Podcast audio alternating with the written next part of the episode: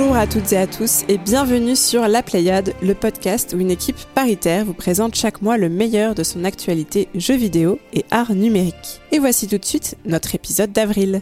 J'ai autour de moi une équipe de chroniques heureuses qui ne se découvre pas d'un fil. Bonsoir tout le monde Bonsoir. Vlad, bonjour Bonjour Bénédicte. Ce sera quoi ton sujet aujourd'hui? Je vais vous parler de Storyteller. Il y aura des énigmes, il y aura de la création d'histoires, c'est une combinaison prometteuse. Absolument. Damariane, bonjour à toi.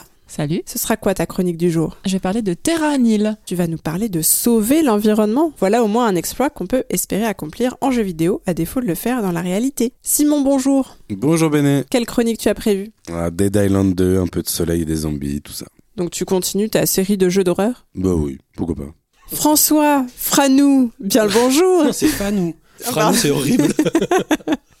François, Fanou, bien le bonjour. Bonjour tout le monde. De quoi tu vas nous parler aujourd'hui? Je vais parler de poissons et de monstres et on va plonger dans l'univers de Dredge. Ça va compléter tes listes sens critiques, tout ça. Voilà, par exemple. De mon côté, je vais vous parler Monstres et compagnie avec Meg's Monster. Pas d'Aurélie avec nous aujourd'hui, elle est partie pour quelques temps au-delà des mers, mais on la retrouve d'ici quelques épisodes. Côté technique, Thibaut, notre ingé son de l'extrême, est toujours aux manettes. Merci à lui. Vraiment, on ne le dit pas assez. Merci à ce petit magicien qui nous bricole toujours un son de qualité. Et sans plus attendre, c'est l'heure de passer au premier segment de notre émission. C'est Previously on la Pléiade. C'est Vladimir. C'est plus enthousiasmant que les premières fleurs de Magnolia. Et c'est maintenant.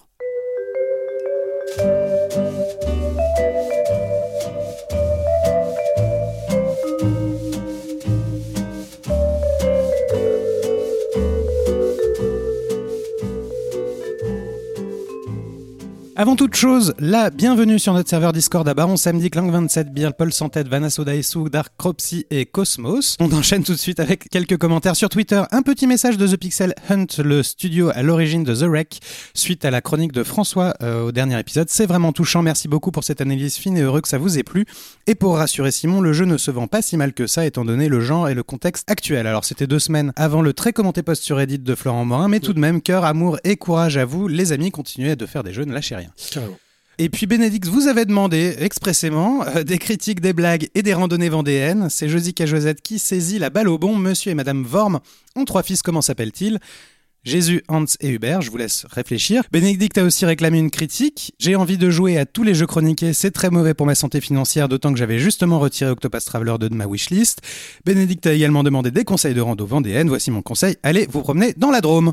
À propos d'Octopath Traveler, d'ailleurs, Béné, je crois que tu avais quelque chose à ajouter suite à ta chronique du mois dernier. Tout à fait, j'avais un petit terratum, un petit mea culpa. Euh, je vous disais qu'il n'y avait pas du tout d'interaction entre les storylines des différents personnages. Au bout de 20 heures de jeu, j'en ai eu un peu. En fait, il y a quelques histoires communes entre, euh, à chaque fois avec des duos de personnages, qui ne sont pas non plus euh, folichons, hein, c'est toujours pas une force du jeu, mais voilà, je, je voulais être précise sur ma chronique. Est-ce que tu as aussi des portages à nous signaler, Vlad? Tout à fait. Euh, Papetura, dont François nous avait parlé à l'épisode 46, est sorti sur Xbox et PlayStation. Dave the Diver, ça c'est moi qui vous en parle à l'épisode 58, est sorti toujours en accès anticipé sur Mac. Disco Elysium, c'était l'épisode 32 en janvier 2020, reçoit une très étrange mise à jour gratuite qui permet un collage mode pour faire des jolies images apparemment. En octobre 2021, Aurélie nous parlait de Road 96 qui s'est vu doté d'un préquel intitulé Road 96 Mile Zero et Cult of the Lamb, ça c'était Bénédicte à l'épisode 56, reçoit une extension gratuite, Relics of the Old Face. Ouh J'ai vu un super tatouage de Cult of the Lamb euh, sur, euh, sur une cuisse, comme ça, au détour.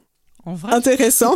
Ok. tu précises sur une cuisse. Mais non, mais parce que ok. c'est un- non, mais c'était une cuisse basse et c'était un homme et c'était un espèce de mouton. Enfin, dans le jeu, il y en a qui, qui ont peur de rien, c'est cool. Eh bien, merci Vlad et merci François pour ce petit commentaire. On va enchaîner tout de suite avec l'actualité du jeu vidéo et quelques news.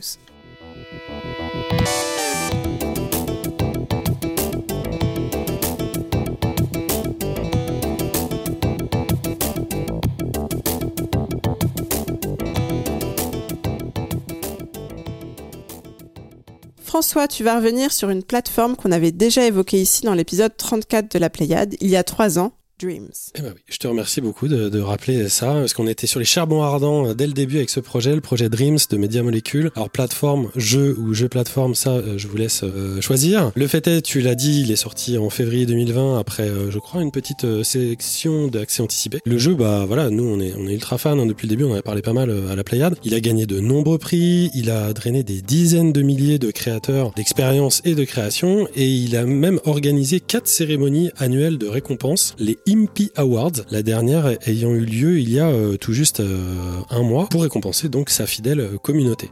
Là, Media Molecule a annoncé devoir arrêter tout développement, support et événements sur le jeu à partir de septembre prochain pour s'occuper désormais d'un autre projet. C'est Très précisément, ça veut dire l'arrêt du développement, donc du support des events. Les ventes vont continuer, mais au moins les gens normalement devront être notifiés que, que le jeu n'ira pas plus loin. La feuille de route est donc interrompue, ça veut dire qu'il n'y aura pas de version PC qu'on attendait pourtant depuis le début. Il n'y aura pas de multijoueur, il n'y aura pas de version optimisée non plus pour la PlayStation 5 ou le PSVR 2, puisque je le rappelle, Dreams permet aussi d'élaborer des, expériences et des jeux sur le casque de réalité virtuelle euh, Sony, mais uniquement PSVR 1 du coup. Et voilà, je trouve ça très triste. C'est un- une plateforme, comme tu l'as dit, qui n'a pas arrêté d'évoluer dans, le bon sens, où il y a vraiment un- une très chouette idée de la collaboration entre les créateurs, avec des résultats qui sont tout à fait comparables à certains de moteurs euh, de jeux pro, euh, même si, euh, bah, vu qu'il n'y a pas d'amélioration, notamment sur les nouveaux systèmes, on se dirige plus vers une génération qui maintenant est dépassée, hein, celle de la, PlayStation 4 ultra boostée, ou éventuellement d'une- jolie Switch, on pourrait dire. Mais voilà, Sony n'a pas trouvé de modèle durable avec Media Molecule. Ils n'ont pas trouvé non plus un système qu'ils avaient promis depuis très longtemps, qui aurait été celui de permettre aux créateurs et créatrices de sauvegarder, voire d'exporter leur projet au-delà de la plateforme, et puis surtout de le monétiser, ce qui aurait permis euh, bah, voilà, aux créateurs de, de- de se rémunérer. Voilà, encore une fois, pour moi, c'est vraiment dommage. C'était une super porte d'entrée pour les jeunes développeurs, les gens dans les écoles, même pour se faire connaître. On a vu des, des- des très très beaux projets, et bon, voilà, on, en- on en est là. Oui, Simon, pardon. Euh, moi, je me pose la question, et bon, je te pose la question aussi. Est-ce que 4 ans, c'est pas déjà une belle, euh, une belle vie pour ce genre de projet aussi, de création, etc. Enfin, le nombre de choses qui ont été, euh, 300 J'ai- du coup. Trois ans. Oui, ok, du fait du, nombre de choses qui ont été euh, imaginées, créées, jouées. Est-ce que c'est pas déjà très bien comme, euh, parcours par rapport à ce que, toi, c'est une déception forcément. Alors oui, c'est une déception et je pense que je suis pas le seul puisqu'il y a la communauté est, très grande et puis elle s'est vraiment développée, c'est-à-dire qu'il y a eu une amélioration Euh, comme tout moteur euh, 3D et moteur de jeu. En fait, les gens ont pris leur marque largement. Là maintenant, on voit les expériences qui sont proposées, c'est vraiment incroyable. Alors qu'au début, on était plutôt à se dire bon bah qu'est-ce qu'ils vont faire? Ok, on y va du petit shoot 'em up, du petit beat'em all, euh, du petit euh, faux Mario, etc.. Là maintenant, c'est très sérieux. Il y a vraiment des, jeux qui tiennent qui tiennent vraiment la route. Et encore une fois. euh, je vais répondre à ta question par, par une autre question. C'est que, en fait, c'est difficile de savoir qui blâmer dans cette histoire. Je suis pas certain que ce soit Media Molecule qui faille blâmer parce que ces gens ont, porté le projet depuis de nombreuses années avant même qu'il existe. Euh, je suis pas non plus certain que ce soit Sony qui lui a donné euh, une espérance de vie et puis c'est certainement pas la communauté qui a répondu présent. Donc euh, encore une fois, voilà, le modèle a pas été trouvé. C'est une déception dans ce sens-là. Ouais. Moi, je trouve ça très cool. À la base, moi, j'étais pas hyper fan de Dreams parce que je, bah, j'y croyais pas autant que toi. J'ai adoré voir les trois ans de création, etc. Moi, je trouve ça quand même hyper positif hein, comme, euh, comme projet. Enfin, Oui, oui, on bah, peut partir euh, quand même en disant que c'est, c'est quand même très cool d'avoir autant de personnes qui ont créé des contenus, d'autres personnes qui ont joué. Enfin, je sais pas. Je- En l'occurrence, en l'occurrence, je pense que la déception, elle est plus du côté communautaire, parce que des gens qui investissent autant de temps euh, dans le développement, l'apprentissage d'un outil, le fait de se retrouver un petit peu euh, bec dans l'eau, euh, et puis ne pas avoir de perspective, euh, comme je l'ai dit, de monétisation, de sortie, de voilà, pour démultiplier ton, ton travail sur la plateforme, c'est forcément pas très, pas très joyeux, quoi. Et tu parlais de perspective, mais du coup, tu mentionnais un autre projet sur lequel il travaillait. On en sait plus, que ça se trouve, c'est une version euh, encore mieux de, de Dreams qui reprend des. Non, leur communiqué précise bien que c'est pour passer à un autre projet et que ce projet n'est pas la suite de Dreams, mais D'accord. véritablement autre chose. Et pour l'instant, on n'en sait pas plus.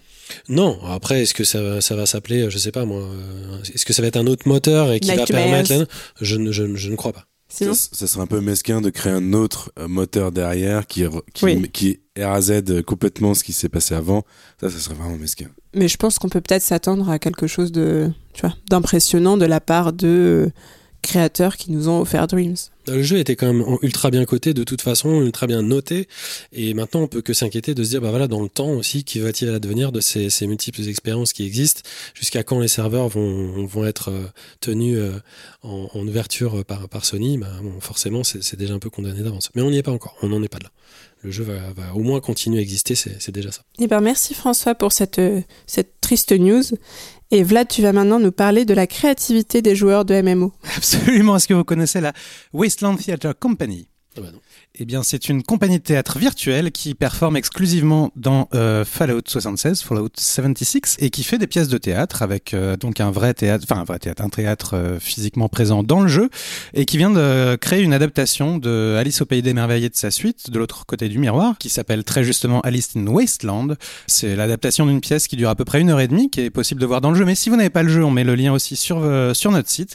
C'est une, une, expérience très étrange que de voir des, des, des avatars et des, des persos euh, avec les, les, vraies voix des gens pour le coup, puisqu'ils rajoutent euh, du vocal sur leur mouvement, utiliser les emotes euh, animés du jeu in-game, créer des décors. alors il y a des changements de plateau, hein. enfin c'est vraiment un petit théâtre, il y a des changements de costumes, des changements de plateau, il y, a, y a plein de choses qui se passent. C'est très étrange. Euh, c'est en même temps assez impressionnant parce que c'est un, ça a été un vrai travail, je pense, de, de mise en scène, de, de direction, de, d'organisation, de, faire tout ça. Et puis c'est une vraie adaptation aussi. C'est pas juste, c'est pas directement le texte de d'Alice au pays des merveilles. C'est un, Alice qui se passe dans le wasteland, donc dans les terres euh, désolées de Fallout. Donc c'est vraiment un truc. Enfin, je pense que c'est bien d'aller d'aller y jeter un œil, de voir ce que c'est. Ça peut paraître, je pense, un peu malaisant au début, mais euh, mais on s'y fait quand même. Euh, c'est franchement pas, c'est bien foutu quand même. Et moi même qui n'ai pas le jeu, juste de savoir que ça existe, que des gens font ça, je trouve ça vraiment super chouette. François euh, Est-ce que tu sais si le jeu a besoin d'être modé pour qu'on accède à, à, ça ou parce que du coup, j'imagine que les les comédiens virtuels, eux, bon, ont, ont, une façon de faire pour pouvoir jouer euh, leurs pièces, mais le public n'existe pas euh, dans, dans l'expérience? On peut pas se loguer pour le voir en tant du coup, c'est du. MMO, donc si tu peux aller directement. Si euh, tu peux voir- aussi. Oui. Et est-ce qu'on a besoin d'un mode ou c'est juste une Non, je crois session pas. euh, Non, ouais, non. Ça, c'est incroyable. Ça me rappelle euh, ce que j'avais dit, tu sais, sur la, la peintre qui utilisait euh, in live le, le jeu en réalité virtuelle. Enfin, c'est super de voir ces œuvres qui sont. On vous réfère au dernier épisode. Ben, ça, je trouve ça très bien. Très bien. Simon Oui, euh, juste la capture qui a été qui a été faite de la pièce, Ouais. c'est un truc euh, qui a été fait plusieurs fois, qui a été fait une seule fois. En gros il y a eu une seule euh, prise. Alors c'est difficile à dire, mais j'ai l'impression que la captation, quand tu la regardes, ça a l'air d'être euh, en une seule prise. Ouais. Enfin, en, en tout cas, euh, Alors là, ils, une même. ils ont euh, vraiment fait les une heure. euh, oui, oui, oui. Alors ça, c'est enchaîner ça, c'est les- sûr.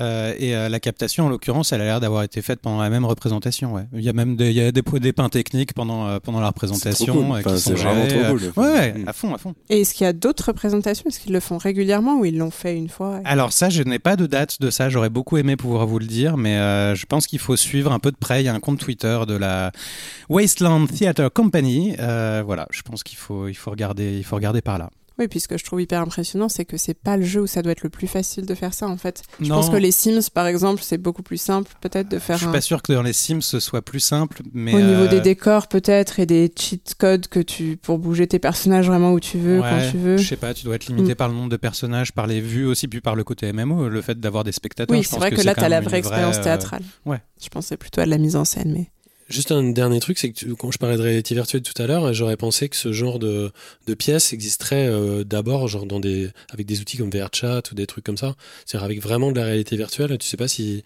j'avais parlé de battle euh, de danse déjà de breakdance qui se faisait euh, avec ça, mais mais jamais de théâtre encore. Mais bon, peut-être que ça existe. En tout cas, c'est cool. J'irai En tout cas, ça. ouais, c'est une très chouette découverte. Merci Vlad et puis allez voir euh, du coup le lien qu'on vous mettra sur notre site Alice in Wasteland. Alice in the Wastelands. Euh, avant de passer à nos sujets, Ariane, François, vous vouliez nous faire un petit retour d'expérience sur ce qui est maintenant pour vous un pèlerinage annuel, c'est le salon News Image.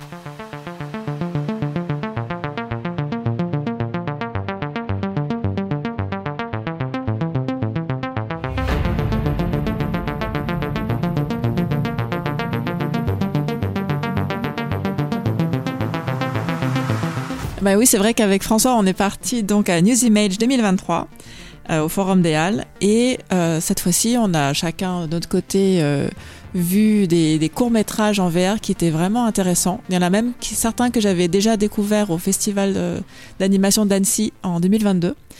Et euh, donc moi, je vais parler de deux expériences. C'est la sixième édition. C'est la sixième édition, année, exactement. Je vais parler de Dream et de Gymnasia. Alors Dream, on l'a fait avec François ensemble et en fait c'est une, une expérience euh, euh, de, de rêve euh, accompagnée de musique un peu psychédélique où on est plongé en fait, euh, enfin en étant assis sur, sur un sofa très confortable dans une espèce de d'univers psychédélique avec des formes qui pourraient accompagner en fait un, un- comme un fantasia une, une expérience de rêve euh, un peu hallucinogène. C'était vraiment efficace. Moi, j'ai adoré. Je suis partie, euh, ça a duré 10 minutes et euh, j'ai trouvé ça fabuleux. Je, je ne savais plus où étaient, euh, où étaient mes, mes repères géographiques. Je flottais un peu dans l'obscurité. C'est un peu comme, tu sais, ces salles où tu es enfermé dans le noir et tu flottes sur de l'eau. Avec de l'eau hyper salée. là, Voilà. Et ben, j'ai ressenti un peu ce même, euh, ce- cette sensation, en fait. C'était super. Qu'est-ce que tu en as pensé? Euh, moi, ça m'a fait un peu moins d'effet. Euh, je pense qu'il faut pas être euh, trop sujet à des problèmes de luminescence ou quoi pour euh, profiter euh, à fond de l'expérience. Mais c'était intéressant. C'était presque un peu flippant en fait. J'étais pas très à l'aise pendant pendant l'expérience. Ça me faisait penser à des expériences de psychotrope, euh, vraiment une espèce de, de perte de contrôle. Et c'est pas particulièrement des expériences dans lesquelles moi je me sens euh, très à l'aise. Donc, euh, en tout cas, j'ai trouvé ça frappant. Je trouvais ça intéressant comme comme comme démarche. Euh, bah alors moi qui n'ai jamais fait ce genre d'expérience, euh, du coup c'était une découverte super et euh, très en sécurité. Et donc si jamais euh, vous croisez ce, ce travail de Philippe Lambert, Édouard Langto-Benoît, Vincent Lambert et Caroline Robert, bah, je vous conseille vraiment de, bah, de, vous allonger et puis de faire l'expérience de, Dream. Un petit, un petit mot avant d'en- d'enchaîner sur d'autres euh, d'autres expériences qui nous ont plu. Euh, juste rappeler que donc ce festival se tient à Paris, euh, généralement une fois par an. Ça se déroule au Forum des Images, euh, avec une organisation assez précise, puisque il peut y avoir qu'un masque ou deux parfois par expérience. Donc il y a tout un système de réservation qui est mis en place et que la thématique de cette année était les voyages temporels sur trois zones dédiées, passé, présent, futur. Donc ça c'était euh, intéressant. Et du coup ta, ta deuxième expérience c'était Alors c'était aimé, Gymnasia, donc de Chris Lavis et Maciek Czarbowski. Euh, et en fait, c'est donc euh, un voyage dans le temps dans une école abandonnée avec un espèce de, de stop motion de, de, de poupées en porcelaine cassée assez, assez flippant. On est dans un, dans un, un gymnase abandonné et en fait, les, les balles de basket euh, bougent toutes seules. Il y a des, il y a des, des rires d'enfants qui, qui, qui parcourent comme ça la salle sans jamais voir vraiment de, de, de petits êtres. Et euh, c'est à la fois très flippant et nostalgique. Et il y a ce côté euh, assez beau, en fait, de, bah, des souvenirs d'enfance qu'on peut avoir quand on retourne parfois à son, à son école. Ça m'est arrivé l'année dernière. Et en fait, j'ai trouvé que les bâtiments étaient tout petits, que tout ce qui me paraissait immense à l'époque était en fait euh, un peu passé. Et j'étais toujours un peu déçue. Et là, bah, j'ai trouvé que c'était, euh, si je devais revenir euh, dans une école et, et vivre des choses positives, bah, ce serait un peu gymnasien en fait. C'est vraiment, c'était vraiment très, très réussi. C'est six minutes, c'est très court, mais, euh, mais c'est une belle expérience. Cool. Et toi? Alors moi, euh, j'ai eu la chance de voir une, presque une quinzaine d'œuvres sur les plusieurs jours où on, on était in- invités. J'en ai retenu deux pour vous, parce qu'on va pas faire toute l'émission là-dessus euh, non plus. La première, ça s'appelle euh, The Man Who Couldn't Live, euh, qui a eu la mention spéciale cinématographie et le prix du public. C'est un film à 360 degrés qui dure 35 minutes de Xi Xing Shen euh, de 2022 euh, avec un son ambisonique. Euh, le pitch, c'est qu'entre les murs d'une ancienne prison à Green Island, à Taïwan, Akuan, qui est détenu politique, raconte l'histoire de son emprisonnement et de la persécution dont il a été victime dans les années de la Terreur blanche vers 1950. Donc je ne sais pas si vous connaissez un petit peu cette, cette période, mais grosso modo, c'est une, une période autour de, voilà, des, années 50 où, où la population taïwanaise s'est soulevée contre le gouvernement contrôlé euh, par le parti nationaliste chinois. Donc on va dire euh, que c'est une euh, quelque chose qui pourrait être euh, d'actualité malheureusement. Parmi ses co-détenus, Akuen euh, les a figés dans le temps et il raconte ses propres expériences et celles de son ami qui lui n'a jamais réussi à sortir de, de cette prison. Du coup, euh, c'est une expérience euh, VR immersive, pleine d'espoir, de peur et, de camaraderie. Moi, ce qui m'a vachement frappé, c'est que pour vous décrire un petit peu le truc, il y a une scène à un moment donné où on est au milieu de l'océan, puis on est complètement au milieu d'une- prison. Et dans ce couloir de prison, on est avec 30 personnes qui sont figées comme des statues, comme une photo en 3D dans laquelle on, pourrait euh, se mouvoir. Et en fait, il y a un personnage qui est le narrateur et qui lui bouge dans, cet environnement en 3D ultra réaliste.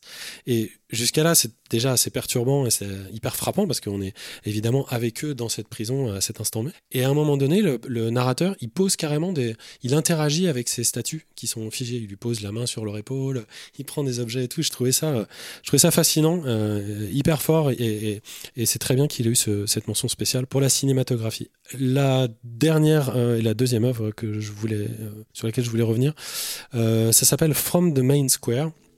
Et c'est ni plus ni moins euh, l'œuvre qui a gagné le Grand Prix cette année. Ça dure une vingtaine de minutes. Euh, C'était présenté pour la première fois en France. Et c'est la première création euh, de réalité virtuelle d'un artiste brésilien qui s'appelle Pedro Ares, qui lui est basé euh, à Berlin. C'est une expérience de réalité virtuelle interactive qui invite les spectateurs à assister à l'ascension et à la chute d'une société euh, divisée. Comment elle s'épanouit avant de devenir un danger pour, euh, pour elle-même. Là aussi, euh, des gros échos avec, avec l'actualité, vous en douterez. on est en fait autour d'une place centrale et dans une direction artistique qui plairait très certainement à, à des artistes comme Lewis Trondheim. une ville émerge dans toute cette diversité, un carrefour d'histoire, de, de bâtiments, d'espoir, de, de conflits. Les liens sociaux et les cultures s'enracinent de façon vraiment foisonnante et dessinée de centaines de détails. Euh, les gens nourrissent de la sympathie et de l'attention pour leurs semblables, mais aussi finalement de l'animosité à l'égard de ceux qui sont différents. Et il faut pas longtemps pour qu'une atmosphère de nous contre eux s'installe. Euh, y a une, c'est une illustration compacte d'une rupture sociale au final, et une civilisation qui s'épanouit avec toutes ses contradictions pour enfin devenir un danger pour, pour elle-même. Un peu comme dans les films de Tati, je sais pas si vous connaissez les films de Jacques Tati, il y a tellement de choses qu'on peut manquer en fait des, des détails et, euh, et c'est pas grave. C'est cruel et énormément immersif. C'est gratuit. Euh, si jamais vous avez un casque Meta ou Vive, le lien euh, est sur notre site internet, donc vous pouvez profiter de cette œuvre chez vous directement. Oui, Simon? C'est peut-être une question que je vous pose tous les ans, et désolé hein, si c'est redondant, mais j'ai mon cerveau. À quoi ça sert la VR Non, euh, beaucoup plus positif. Qu'est-ce que ça raconte euh, ce festival sur la VR euh, en 2023 Qu'est-ce que ça dit au-delà des œuvres qui sont présentées? Qu'est-ce que vous avez ressenti par rapport à la VR bah, euh, Par exemple, pour la thématique de cette année, j'ai trouvé que c'était vraiment très. Euh, ça apportait beaucoup de, de profondeur en fait euh, à, aux expériences qu'on peut qu'on peut faire aux jeux vidéo, au cinéma. C'est vraiment c'est l'immersion. Moi, ça me plaît beaucoup. Et euh, je me rends compte que j'apprécie de plus en plus en fait les, les expériences qui sont euh, totalement déconnectées de la réalité. C'est-à-dire que j'ai pas forcément envie de faire des choses aujourd'hui réelles, euh, d'aller par exemple, je sais pas, on l'avait testé il y a des années, un, faux tremblement de terre avec le BNP. Ça, franchement, c'était c'était nul. Et, et, là, par contre, le voyage dans le temps, tu vois des trucs complètement hallucinogènes, je trouve ça fantastique en fait. Non, ça, ça m'a vraiment plu. Eh ben moi, je vais revenir sur des sujets que j'ai déjà traités, effectivement, mais je pense que c'est un peu l'édition de la maturité pour moi. C'est-à-dire qu'avec Ariane, on tu a été. Ça tous les ans. Non, c'est vrai? Non, je crois pas. Non, non, non. Je crois pas. On a été vraiment euh, assez euh, étonné à quel point euh, la curation était claire cette année. C'est-à-dire que vraiment, c'était très régulier. Tout était était assez intéressant, voire très intéressant. Et pour répondre à ta question, en fait, ce qu'on voit, c'est des auteurs en fait, c'est que maintenant, je me pose plus de questions. Moi-même, je me surprends à vouloir voir des œuvres comme ça euh, plus souvent, avoir des propos qui commencent à s'installer, euh, qui sont beaucoup plus intéressants que les premiers effets, euh, on va dire, de, de fêtes foraines auxquels on a été habitué sur, sur la réalité virtuelle. Et c'est peut-être là où il y a un, problème, c'est que finalement, déjà, l'organisation d'un tel festival est compliquée parce que les, installations font qu'il n'y a pas beaucoup de monde qui peut y avoir accès à la suite. On peut pas voir le film à 30. Donc, essayez d'imaginer, par exemple, pour le cinéma, où on fait un festival de, cinéma, voire même de court métrage, mais vous, vous êtes seul dans la salle parce qu'on ne peut pas mettre euh, plusieurs personnes à la fois. Donc c'est hyper compliqué en termes de, logistique et de, nombre de personnes qu'on peut mettre dedans. Et la deuxième chose, c'est la difficulté de la diffusion, c'est-à-dire que bah, une fois rentré chez moi, pourquoi pas acheter un, masque de réalité virtuelle à, pas trop cher et de temps en temps, euh, une deux fois par semaine, regarder une expérience un peu courte comme ça de chez moi. Et, et là, c'est assez compliqué de trouver sur des chaînes ou des réseaux ou des plateformes qui vont euh, rassembler suffisamment de, de créations pour pouvoir en profiter. Donc ça, c'est voilà. Moi, j'ai pas la réponse pour ça. J'espère que ça va continuer à se développer. Il y en a un peu sur Arte, euh, il y en a un peu par-ci, il y en a un peu par-là. Mais en tout cas, super. Euh, ouais, c'était très bien. Super édition et ça, ça ne donne qu'envie de, de voir plus de créations de ce type euh, en vert, en fait. Je trouve que vos retours font de plus en plus envie. Ah. En tout cas, c'est vrai qu'au début, déjà... je n'avais pas envie d'aller à ce festival. Et maintenant, je me dis que peut-être l'année prochaine, ah bah, je vous accompagnerai. Voilà. Donc, merci beaucoup. À tous les deux pour ce retour d'expérience. Et on va maintenant attaquer les chroniques, à commencer par celle de Vlad qui va jouer le conteur d'histoire avec Storyteller.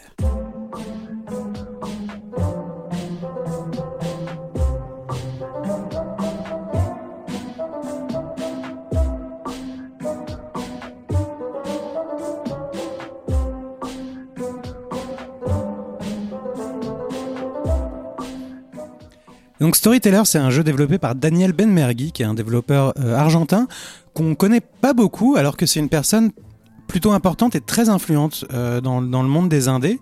Euh, c'est quelqu'un qui a fait ce parcours, mais il y a maintenant euh, un peu moins de 20 ans, euh, d'avoir travaillé dans une très grosse boîte, en l'occurrence Gameloft, et décidé d'en partir pour réaliser ses propres jeux, euh, et qui a commencé à faire des, des, petits jeux sur navigateur qui ont laissé leur marque euh, en leur temps dans les années 2007-2008, qui sont notamment I Wish, I Wear the Moon et Today I Die. Si, si vous pouvez encore y jouer, je crois qu'I Wish, I Wear the Moon, il l'a refait sur, en HTML5 franchement, allez y jeter un œil en vous disant que c'était il, y a plus de 15 ans. 2008, c'est euh, l'année euh, de, Braid et de World of Goo, hein, donc euh, il y avait rien en jeu indé à l'époque. et Today I Die, je suis pas sûr qu'il existe encore parce qu'il était en Flash, donc je ne sais pas, mais essayez. Et, puis entre temps, voilà, il a cheminé Daniel Benmergui. Maintenant, c'est lui qui co-organise les, conférences sur le jeu expérimental à la Game Developer Conference. Il a eu plein plein de prix pour pour ses jeux. Enfin, c'est en fait quelqu'un encore une fois dont, le nom sort pas beaucoup, mais qui est important pour les développeurs en général et pour le jeu indé. Alors, Storyteller, c'est un projet qu'il a commencé également en 2008. C'est un projet qui a 15 ans maintenant. Au début, donc c'était c'était sous forme d'un jeu flash avec cette idée de comment raconter une histoire un peu autrement et surtout donner la, la main aux joueurs pour raconter une histoire. C'est-à-dire lui donner des éléments euh, de décor qu'il allait pouvoir assembler pour essayer de créer une histoire. Euh, je pense que techniquement à l'époque c'était assez compliqué d'avoir quelque chose. Donc en fait c'est un projet auquel il, il, est allé, il en est revenu, il y est retourné, il en est revenu, il a, il a pris un, prix à l'IGF en 2014 je pense pour ça. Donc c'était déjà presque 10 ans. Et le jeu, voilà, arrive, euh, arrive sous sa forme euh, à peu près finale maintenant, donc au bout de, au bout de 15 ans. Et donc, pour vous expliquer un peu, c'est euh, en gros, vous avez euh, des cases de BD devant vous. Vous avez la possibilité de glisser dedans, d'une part, un décor et d'autre part, des personnages, un ou plusieurs personnages. Et en fait, le choix de combo que vous allez faire va créer une situation dans chaque case. Et l'enchaînement des situations dans son ordre chronologique va créer d'autres situations. C'est-à-dire que si vous avez fait en sorte que des personnages tombent amoureux dans la première case, fait en sorte que dans la deuxième case, il y en a un des deux qui meurt, et ben ça va créer une tristesse sur le sur le deuxième personnage et vous allez pouvoir construire quelque chose de différent sur la sur la troisième case. Et donc en fait, ça crée comme ça un, un puzzle game, un, un jeu d'énigmes où euh, vous allez avoir une indication, c'est-à-dire le jeu vous dit essayez de créer cette situation et à partir de quelques éléments, vous allez essayer de construire euh, ce qui fait euh, pour arriver euh, jusque-là. C'est euh, franchement très réussi. Je pense que c'est un jeu auquel on n'a jamais joué jusqu'ici, en fait, sur ce, sur même le principe et la, la réaction que peut avoir euh, le, le, jeu à notre au, choix qu'on fait. Enfin, chaque situation qu'on essaye de créer, on a un petit retour, euh, quel qu'il soit, que ce soit le, le bon, la réussite, un échec ou quoi. Y a le, le jeu nous, nous parle tout le temps. En fait, enfin, les seuls mots qu'il y a, c'est les, les, les titres des situations vers lesquelles on doit aller. Mais en fait, juste en animation, en, réaction des personnages et tout, on arrive à comprendre euh, ce qu'on est en train de faire, euh, là où on a merdé, comment on pourrait faire les choses autrement. Et au fur et à mesure, donc voilà, il y a une douzaine de chapitres avec quatre euh, sous-chapitres par chapitre, donc ça fait voilà une cinquantaine de scénettes comme ça. C'est un jeu assez court, c'est je dirais entre une heure et demie et trois heures selon si vous galérez plus ou moins. C'est pas très difficile hein, comme jeu de puzzle. Peut-être que ce qu'on pourrait lui reprocher, c'est que il n'y a pas vraiment de, climax. C'est-à-dire qu'au moment où on arrive à quelque chose d'un peu compliqué, bah, c'est la fin. Mais euh, je pense que d'une part c'est pas très grave parce que franchement les, les, les, deux heures de jeu qu'on va avoir eu avant sur encore une fois ce système de jeu qu'on n'a jamais vu avant euh, bah, elles sont quand même hyper intéressantes et hyper prenantes. Euh, et puis je pense surtout qu'il va y avoir d'autres choses qui vont se passer ensuite. Hein. Je pense que euh, assez insidieusement, il est titré quelque part tome 1 et euh, je pense qu'il y aura autre chose qui va se passer par la suite. Et puis c'est pas, enfin moi je, je pense que c'est très agréable et très efficace dans, dans même le, les voilà les deux heures qu'il occupe. Enfin à la limite le seul truc que je lui reprocherais plutôt c'est les histoires sont pas forcément en elles-mêmes très intéressantes. Ce qui est intéressant, c'est vraiment la façon de résoudre, euh, de résoudre l'énigme et de, de, procéder au cheminement euh, qui va de, bout en bout. Oui, Bénédicte? Euh, Moi, je trouve ça assez fascinant parce qu'en fait, Donc ça, ça me fait aussi énormément penser bien sûr à la BD vu qu'on a un aspect qui est très séquentiel et surtout en fait dans la BD, la BD numérique aujourd'hui notamment en France, ça ne marche pas très bien. Et il y a beaucoup d'expérimentations qui ont été faites de transmédia, de turbomédia avec des BD interactives. Turbomédia. Euh, oui, D'accord. turbomédia. Ok. Euh, et en fait, je me dis que ça, ça pourrait être une des clés, c'est-à-dire que c'est hyper malin. Alors c'est vrai que vous n'avez pas le visuel sous les yeux, mais euh, il y a vraiment un truc sur le jeu des décors, sur le jeu des personnages, effectivement, sur leurs émotions qui changent, euh, qui euh, pousse un cran plus loin ce qu'on est capable de faire avec l'art séquentiel. Et je me dis que c'est avec des choses comme ça qu'on pourrait euh, vraiment franchir une étape dans la BD numérique et faire en sorte que ce soit un produit culturel euh, qui ne soit pas juste une copie écran euh, de la BD papier. Alors je pense que ça fonctionne très bien dans un jeu d'énigmes parce que justement il y a des choses à résoudre. Je pense que dans l'idée d'une bande dessinée, euh, même numérique, avec un auteur qui aurait une histoire spécifique à raconter, ça devient beaucoup plus compliqué. euh, Ça devient compliqué. De toute façon, ce là, c'est ce que tu disais, les scénettes elles-mêmes ne sont pas très intéressantes pour l'instant, donc c'est compliqué d'y ajouter une narration. Mais quand tu vois les expérimentations qui ont été faites sur le papier, qui effectivement privilégient parfois un petit peu plus la forme que le fond, je pense qu'il y a quand même euh, voilà, des, au moins des expériences intéressantes Ouais. qui sont possibles de faire avec des auteurs euh, de BD qui sont un petit peu friands de supports euh, digitaux qui pourraient euh, carrément se- s'y lancer. Simon?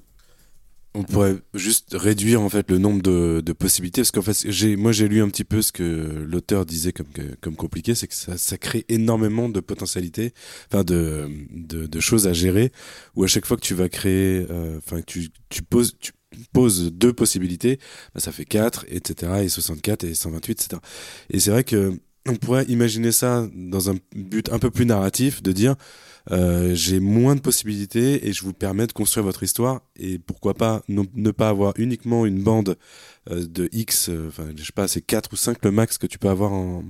Nombre de cases, c'est Ouais, 6 on- cases. Tu peux six avoir cases jusqu'à max. 6 cases. Imagine une, une vraie page de BD où tu peux construire comme ça de façon un peu plus simpliste parce que tu- soit tu- un truc très bête hein, soit tu choisis une femme ou un homme au départ et donc ça te fait ta BD en choisissant ton personnage et donc ça peut créer comme ça des choses. Moi c'est comme ça que je, le- je le voyais. Ouais, Je pense qu'il y a plein de possibilités. Je, je pense que les contraintes sont tellement importantes et le fait qu'il ait bossé dessus pendant 15 ans, même si c'est pas euh, qu'il a, il a pas bossé dessus pendant 15 ans sur ce sur, sur ce proto, enfin sur le prototype de ce jeu-là, euh, mais je pense qu'il y a tellement de possibilités effectivement et de contraintes que je, je pense que sa solution est la bonne finalement, c'est-à-dire de ne pas créer d'histoires vraiment très complexes, de pas créer des choses qui suivent beaucoup parce que finalement tu peux pas aller vraiment quelque part, tu peux juste faire des puzzles. Et à mon avis, vraiment, ce serait ça l'impasse. Si, si on allait dans, la BD numérique vers ça, ce serait ça l'impasse. Et d'ailleurs, il, il s'inspire énormément euh, de contes euh, européens, euh, que ce soit Grimm, Perrault, des choses comme ça. C'est pour ça aussi, vous avez entendu la musique probablement derrière, qui, est, qui sont des, réarrangements de musique classique. C'est qu'on reste un peu en milieu, un en milieu connu et pas aller dans le fait de raconter des histoires nouvelles, ce qui, je pense, euh, rendrait l'outil et le, le système euh, complètement euh, infréquentable à mon avis à un moment donné. Ariane? Oui, en fait, donc ce système de, cases, j'ai l'impression quand même que le, le jeu est court, mais on arrive quand même à éviter ce schéma qui arrive souvent dans ce genre de jeu où après, au final, on essaye juste toutes les combinaisons automatiquement sans vraiment réfléchir. Ah non, c'est là, pas possible, c'est pas possible. Non, non, c'est pas possible. Tu, tu peux pas t'en sortir. Il y a effectivement trop de possibilités euh, et de nombre de. En revanche, ce qui est, régulièrement le jeu, une fois qu'on a résolu euh, une énigme, nous met un objectif secondaire en disant, eh ben en fait, regardez, vous auriez pu arriver au même truc en, faisant autrement, et nous demande d'essayer de, le trouver. Et, euh, et c'est plutôt réussi les quelques fois où ça arrive. Ouais. François. Ça, quand tu le racontes, ça a l'air un peu euh, super casse-gueule comme projet. Donc je suis ravi que ça, que ça semble réussi parce que moi j'avais beaucoup aimé les, les premières créations de, du, du créateur. Il y a un petit côté euh, Sam Barlow de papier comme ça là qui, qui m'intéresse. T'avais testé toi les, les versions early du, du jeu qui avaient été récompensées pour voir ce qui a progressé Alors non, la version, la version de 2014, je ne crois pas, et encore que c'est pas impossible, mais bon, franchement, c'était il y a 9 ans, alors je sais pas.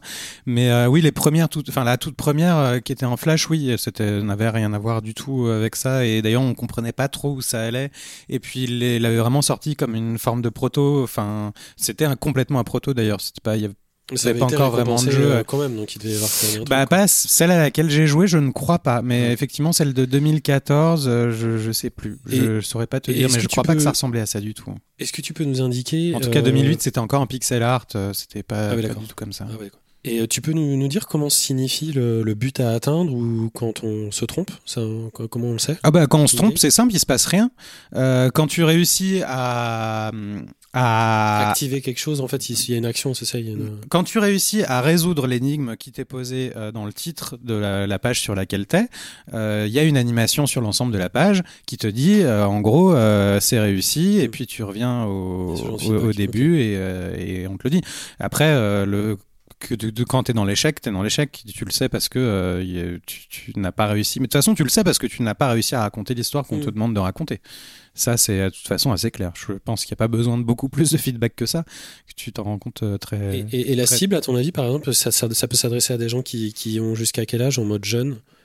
Ah, je pense que ça peut s'adresser à, à peu près n'importe qui. Ouais. Ouais, ouais, ouais, Ouais, c'est franchement. euh, Oui, parce que tu disais que ça s'inspirait des contes traditionnels. Oui, Il y en a qui sont un peu gore, donc. euh, Non, mais oui, non, les contes sont gore, mais, mais on les connaît. On, on, le, sait- on le sait, mais on les connaît pas pour ce qu'ils sont gore quand même, globalement. Donc. euh, Eh ben, en tout cas, merci beaucoup, euh, Vlad, pour la reco, sauf si tu avais euh, quelque chose à ajouter sur euh, le jeu. non, non, non, non, non, non. Enfin, je, juste, euh, franchement, jetez-y un coup d'œil. Encore une fois, c'est une expérience assez courte, mais, euh, mais ça vaut le coup et c'est pas grave que ce soit court. Euh, et c'est quelqu'un qui est hyper intéressant à suivre euh, en général. Euh, donc euh, voilà, allez-y. Enfin, Ça donne envie d'y jouer en tactile quand même. ah, il je crois qu'il est sur, il, est- il existe euh, en tactile, je crois, je pense. J'ai joué sur PC. J'y ai joué sur PC. Je, je sais qu'il est sur Mac. Il doit être sur des choses tactiles. Et on finit sur cette question piège de François. merci beaucoup, Vladimir. Euh, Ariane, on va enchaîner avec ton jeu, une touche d'écologie vidéoludique qui a pour nom Terranil.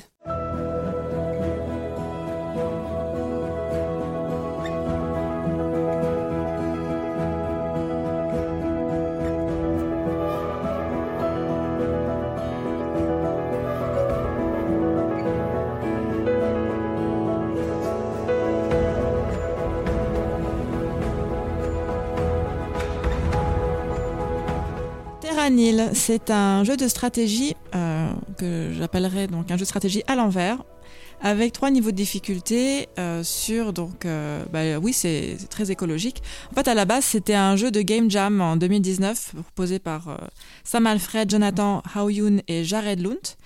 Et puis après c'est passé sur itch.io et ils se sont donc associés avec euh, Freehands de l'Amérique du Sud pour pouvoir créer Terranil, qui veut dire donc Terre Zéro. Donc euh, c'est un type de city builder avec trois niveaux de difficulté et qui se, qui se concentre sur la reconstruction de l'écosystème dans un monde où l'humain est passé et a plus ou moins disparu. Évidemment, l'humain a, tout gâché, comme d'habitude. Et donc euh, c'est un jeu sur la réinsertion de la nature et des animaux et puis ensuite il faut effacer toute trace de notre passage. Et donc, contrairement à un type de city builder, on ne consomme pas de ressources pour se développer et on s'inspire euh, du réensauvagement et de l'équilibre climatique pour accomplir notre mission. Donc, le réensauvagement, si jamais vous ne savez pas, c'est, ça peut désigner par exemple la réinsertion de, d'espèces animales disparues ou euh, tout simplement l'absence d'intervention humaine dans une région donnée ou encore sur une surface très limitée. Donc euh, le jeu se passe sur, quatre zones de notre planète. Donc on a polaire, urbaine, tropicale et continentale. Et donc dans chaque zone, il faut terraformer le, la terre stérile et abîmée en paradis écologique. Donc au fur et à mesure, on débloque des outils et des machines qui peuvent nous aider à modifier le terrain. Euh, alors il y a quand même une empreinte humaine, mais ce sont des, machines qui sont euh, éco-friendly entre guillemets. Et euh, donc on peut par exemple créer des incendies, purifier l'eau, augmenter ou baisser l'humidité de l'air pour influencer le développement d'une flore. Donc c'est quand même assez poussé. Euh, J'ai vraiment aimé ce côté justement où on peut agir sur le climat pour... bon, ça, ça rajoute un peu de difficulté. Donc les outils sont très variés et assez techniques. On n'a pas de pelle et de seau, mais on a des éoliennes, des pompes, des petits explosifs. Euh, et ça m'a fait penser en fait à, à certains projets de la NASA euh, quand ils parlent de, par exemple, habiter sur Mars et qui présentent tous ces prototypes de, de vie, etc. Bah, c'est très similaire. Excuse-moi, je t'arrête juste deux secondes. Oui. Tu disais on peut agir sur le climat. Tu peux faire quoi sur le climat? Eh bien, par exemple, tu peux euh, augmenter ou, ou baisser la température, en- par exemple en faisant des incendies. Tu vois, donc si tu peux, euh, par exemple en Australie, tu vois, il y a beaucoup de feux qui, euh, qui ravagent les forêts, et puis ensuite qui permettent à certaines graines de, de, de- d'éclore. Bah là, c'est pareil, tu peux, tu peux jouer là-dessus. Tu peux mettre une machine qui va saliniser, par exemple, de l'eau, ou assécher, créer de la roche. Vraiment, tu peux tout changer euh, de l'eau en roche ou de la- en glace, ou tu vois, c'est, vraiment, c'est vraiment de très façon poussé. indirecte, en fait. On agit sur le climat de façon indirecte. Non, c'est-à-dire que tu plantes euh, ton, ta machine, et puis hop, le, les alentours deviennent de, de, la, de la glace. Oui, si, Oui, je, si je peux me permettre, euh, tu peux agir de façon directe sur la température de, du système et sur la, le taux d'humidité. Et en, en atteignant euh, certains, certains niveaux, euh, ça va changer le climat général de l'endroit où tu es. Ça va créer des pluies, ça va créer euh, des, des froids, ça va créer des aurores boréales, ça va créer des trucs, enfin non pas des aurores boréales en l'occurrence, mais ça va créer des trucs euh, qui, qui vont avoir un impact durable sur le sur, sur l'écosystème dans lequel tu es. Voilà. Et donc, euh, les, les machines sont assez modernes. Euh, les agents actifs sur le terrain sont des drones ou des robots. Donc, on ne voit jamais euh, d'humains et, euh, et on est vraiment dans le futur parce que c'est c'est quand même assez, assez moderne. Les espèces animales que l'on réintroduit sont des espèces euh, qu'on- d'aujourd'hui, en fait. Tu vois, on a, des, on a des pandas, des requins, des sangliers, on a, on a, on a des loutres. Donc, euh, On a des loutres. bah oui, enfin, moi j'adore. Et euh, donc voilà, donc en fait euh, le jeu arrive quand même à nous rappeler subtilement que notre Terre est très belle. Et le jeu en effet est magnifique. On peut zoomer sur chaque biome et apprécier la variété des plantes, des arbres, euh, même des coraux sous-marins. Les animaux sont, sont très mignons et euh, très détaillés. Donc euh, l'aspect contemplatif du jeu est très réussi, avec une superbe musique. Moi, c'est un peu, tu sais, euh, quand on se rapproche du divin avec la main de Dieu qui, crée son, ch- son chef-d'œuvre, et il y avait vraiment cette espèce de sensation euh, de, travailler sur quelque chose de, une chapelle Sistine en fait, tu vois, naturelle. Le jeu est quand même pas si simple. J'ai trouvé qu'il y avait des difficultés sur, euh, sur en fait l'utilisation des machines, qui parfois n'étaient pas très très bien expliquées. Donc j'ai dû aller sur Google pour comprendre, par exemple, comment on faisait pousser une forêt de varech, parce que bah, moi j'ai pas de diplôme en, en- dans l'écosystème et tout ça, donc C'est je. C'est Eh ben, c'est une plante, voilà, c'est une espèce d'algue qui pousse sous l'eau à une certaine température. Voilà, moi je ne savais pas. Donc par exemple, euh, pour euh, faire venir euh, un certain type d'animal dans, dans une zone urbaine avec de la radioactivité, il fallait que je nettoie tout et puis il fallait que je baisse en fait la température de l'eau pour faire apparaître une forêt de varech. Voilà, ça je ne savais pas. Pour faire plaisir donc à, ma, à mon espèce animale euh, de, de cette zone. Et euh, bah, du coup, c'était euh, c'était pas toujours facile euh, à prendre en main. Euh, chaque, chaque zone, en fait, te, te permet d'apprendre et d'accumuler des machines que tu peux ensuite utiliser, tu vois, sur toutes les autres zones. Et euh, ce qui est pas mal, en fait, donc, euh, pourquoi je dis que c'est un reverse city builder, c'est qu'à la fin de, du développement de notre zone, eh bien, il faut tout enlever, toute la trace de, de notre euh, développement, des machines, etc. Donc, il faut quand même bien placer euh, tout ce qu'on tout ce qu'on fait au début, parce qu'on peut pas revenir, en- on peut revenir une fois en arrière, mais on peut pas euh, vraiment revenir. Il faut tout recommencer si on a raté un peu son développement.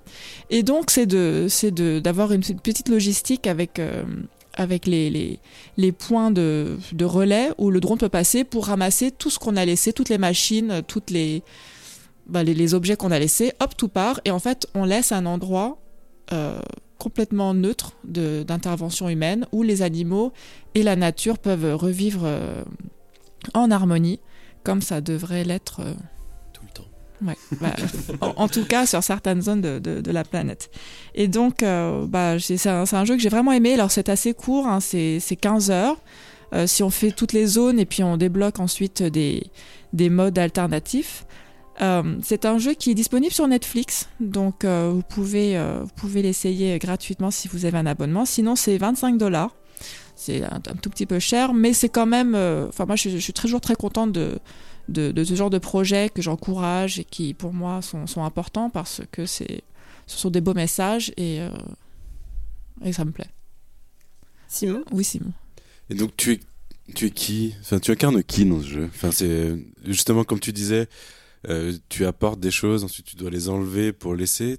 Tu tu t'es senti Euh, je me suis sentie comme euh, la rédemption de l'humanité. Tu vois, La- c'est un, Mais c'est déjà ce que tu es, Ariane. C'est déjà Ariane. le cas. c'est euh, cette espèce de voix commune de, de, de l'humain du futur qui regrette et, et qui a pas de on va pas dire oui bonjour euh, Sarah euh, bienvenue sur votre euh, console de non il y a aucune euh, il y a pas de ça c'est juste pas enfin moi je me suis vraiment ressentie comme une espèce de rédemption euh, ouais. Vlad Il y a un tout petit peu de l'or quand même. Hein. On arrive en vaisseau spatial sur une planète qui a été euh, qui a été désolée et sur chaque zone on a notre petit vaisseau euh, intraplanétaire qui vient se poser et à partir de là on commence à travailler et à la toute fin euh, on construit une grande fusée pour se barrer euh, de cette planète qu'on a reconstituée. C'est le- c'est les seuls éléments de l'or qu'il y a. On n'en sait pas plus. Donc je suis assez d'accord avec Ariane sur le côté euh, rédemption de l'humanité. Je pense qu'on vient. Ouais, ouais carrément. Dit la même réponse Ouais, je ouais, pense ouais. un truc comme ça, ouais. Et euh, moi, j'avais joué à, du coup à la, bah, ce qu'on peut appeler maintenant la démo, euh, s'il en est. Et euh, j'étais trop content que tu décides de parler de ce jeu euh, pour pour cet épisode. La démo, elle était assez courte. T'avais que la première partie à chaque fois de, enfin, t'avais que la première partie d'une première map. Donc vraiment juste tu reconstituais de des plaines, un peu de forêt et, et des, des rivières et des trucs comme ça et je voyais pas trop bien où, où ça allait et du coup ce qui a été ce qui existe maintenant dans cette deuxième et troisième partie où tu vas vraiment développer de façon euh, hyper fascinante euh, tous ces écosystèmes c'est enfin je trouve que c'est très réussi. Enfin j'ai vraiment adoré ce jeu. Et justement cette troisième partie qui est probablement la plus intéressante pour un city builder où tu dois consciencieusement effacer toute trace de ce que tu as de ton intervention sur euh, sur sur le, sur le la map c'est très réussi. Et c'est parfois le plus difficile effectivement alors juste une petite pour amender très légèrement il y a quand même une euh, ressource qu'on consomme qui sont des espèces de feuilles. On nous en donne un petit peu au début on doit essayer de faire avec on doit essayer surtout d'en produire au fur et à mesure puisque plus on assainit euh, ces terres désolées, plus on va en récolter. Mais c'est c'est- c'est l'élément bloquant qui peut arriver à un moment donné si on se retrouve bloqué, quoi, je Oui. pense, euh, globalement. Bon, si tu joues en mode facile, il y a, y a vraiment aucun challenge. Ouais, Moi, c'est c'est ce que j'ai fait. Mais je t'encourage du coup à essayer euh, la version actuelle parce que dans les nouvelles zones. Ah non, j'ai joué dans la Ah, version- Oui, oui, c'est pour Ah ça. bah, c'est J'ai c'est trouvé ça ça. très très Ouais. intéressant justement dans les zones urbaines ou polaires, comment euh, les, ça se complexifie beaucoup. Oui, oui, et, carrément, carrément, carrément. Et même et surtout dans les versions alternatives, tu disais qu'il y avait des alternatives à chaque zone, et, là, ça devient des trucs euh, très très compliqués a priori. Tu arrives sur une zone et tu te dis mais je, je vois pas comment c'est possible au début.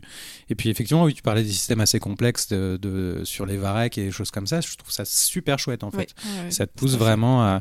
C'est aussi un jeu d'énigmes d'une certaine façon, hein, parce que tu te retrouves avec un certain nombre de ressources limitées sur la carte pour pouvoir euh, réussir à, à résoudre des choses. Enfin, c'était très chouette là-dessus.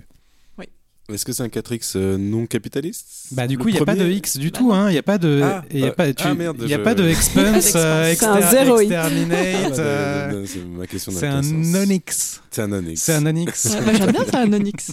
Et j'ai cru voir que le studio avait un vrai euh, engagement écologique. Il me semble avoir vite fait vu en, en recherchant des infos sur ce jeu avant l'épisode qu'ils avaient fait des dons euh, à des associations. Oui. qu'ils avaient- C'est vrai, c'est vrai. Je me suis pas penchée euh, là-dessus, mais oui, tout à fait. C'est, euh, c'est, c'est- ça fait partie de, de, de l'ADN de, de la société. Oui, Vlad. Oui, et puis c'est Free Lives, euh, tu l'as pas dit, mais euh, c'est aussi eux qui avaient fait Broforce et surtout Genital Jousting. Euh, oui, bien sûr. Voilà. Je...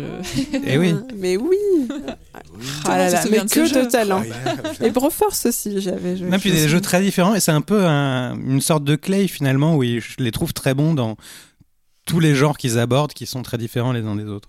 François? Ouais, non, je me réveille sur en fin de chronique parce que je, je suis subjugué par euh, ce que vous dites et, et ce qu'on peut voir sur le plateau.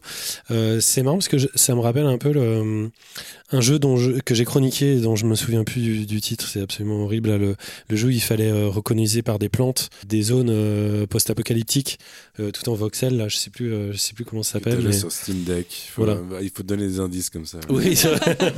mais bon, je, je rechercherai, mais, mais, mais peu importe. De- Dans ce sens où, euh, voilà, ce qui, ce qui moi m'attire beaucoup, c'est le fait de transformer quelque chose qui. Il y qui avait est- Flower sur PS3. Non, c'est pas ça, c'est pas ça. Je, je, je retrouverai euh, plus tard. Chers c'est un mais- auditeurs, si vous avez la réponse, donnez-la sur Discord. Oui, ou sur Discord, s'il y, a- s'il y a des gens qui savent ce que c'est. C'était un, un Avec ces titre. indices euh, très hein, quand C'est un indice très très long. Mais non, mais le fait de voilà de transformer du, du, du, du béton, du marron, euh, des villes euh, comme ça euh, par, par de la nature, c'est assez simple, mais c'est aussi un geste qui est qui est finalement très euh, très concret quand on a ce rapport à la terre, de la de la transformation, de la de la culture, etc. C'est euh, c'est la base. En fait, euh, le fait de- de- de- d'entretenir euh, ce matériel-là pour le transformer dans quelque chose euh, d'utile et qui, en plus, comme c'est naturel, se trouve être joli la plupart du temps, ce qui, ce qui tombe très bien. Voilà, bref. Mais non, mais merci pour ton intervention, François. Et merci, Ariane, pour cette belle reco. Simon, tu vas nous parler dans un tout autre genre, zombie, survie, rien à voir avec tes folles soirées du samedi. Non, c'est Dead Island 2 que tu vas chroniquer.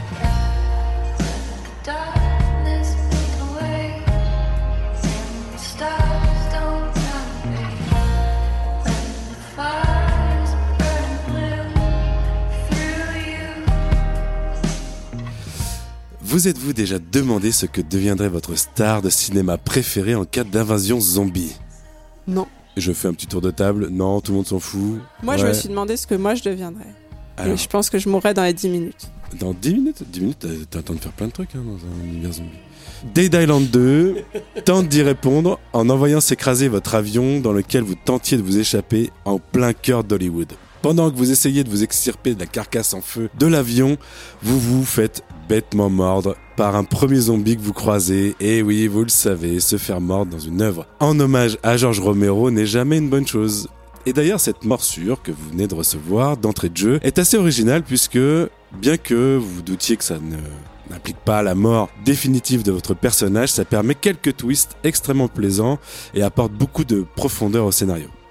Côté scénario, donc, on est dans une série B hyper agréable, incarnée par de nombreux personnages très attachants. Toutes les stars qu'on y croise, parce qu'on est encore une fois, on est en plein milieu de, Hollywood, toute cette richesse incroyable que tout le monde adore ici. hein. Mais toutes ces personnalités qu'on va croiser et les dialogues sont très bien écrits.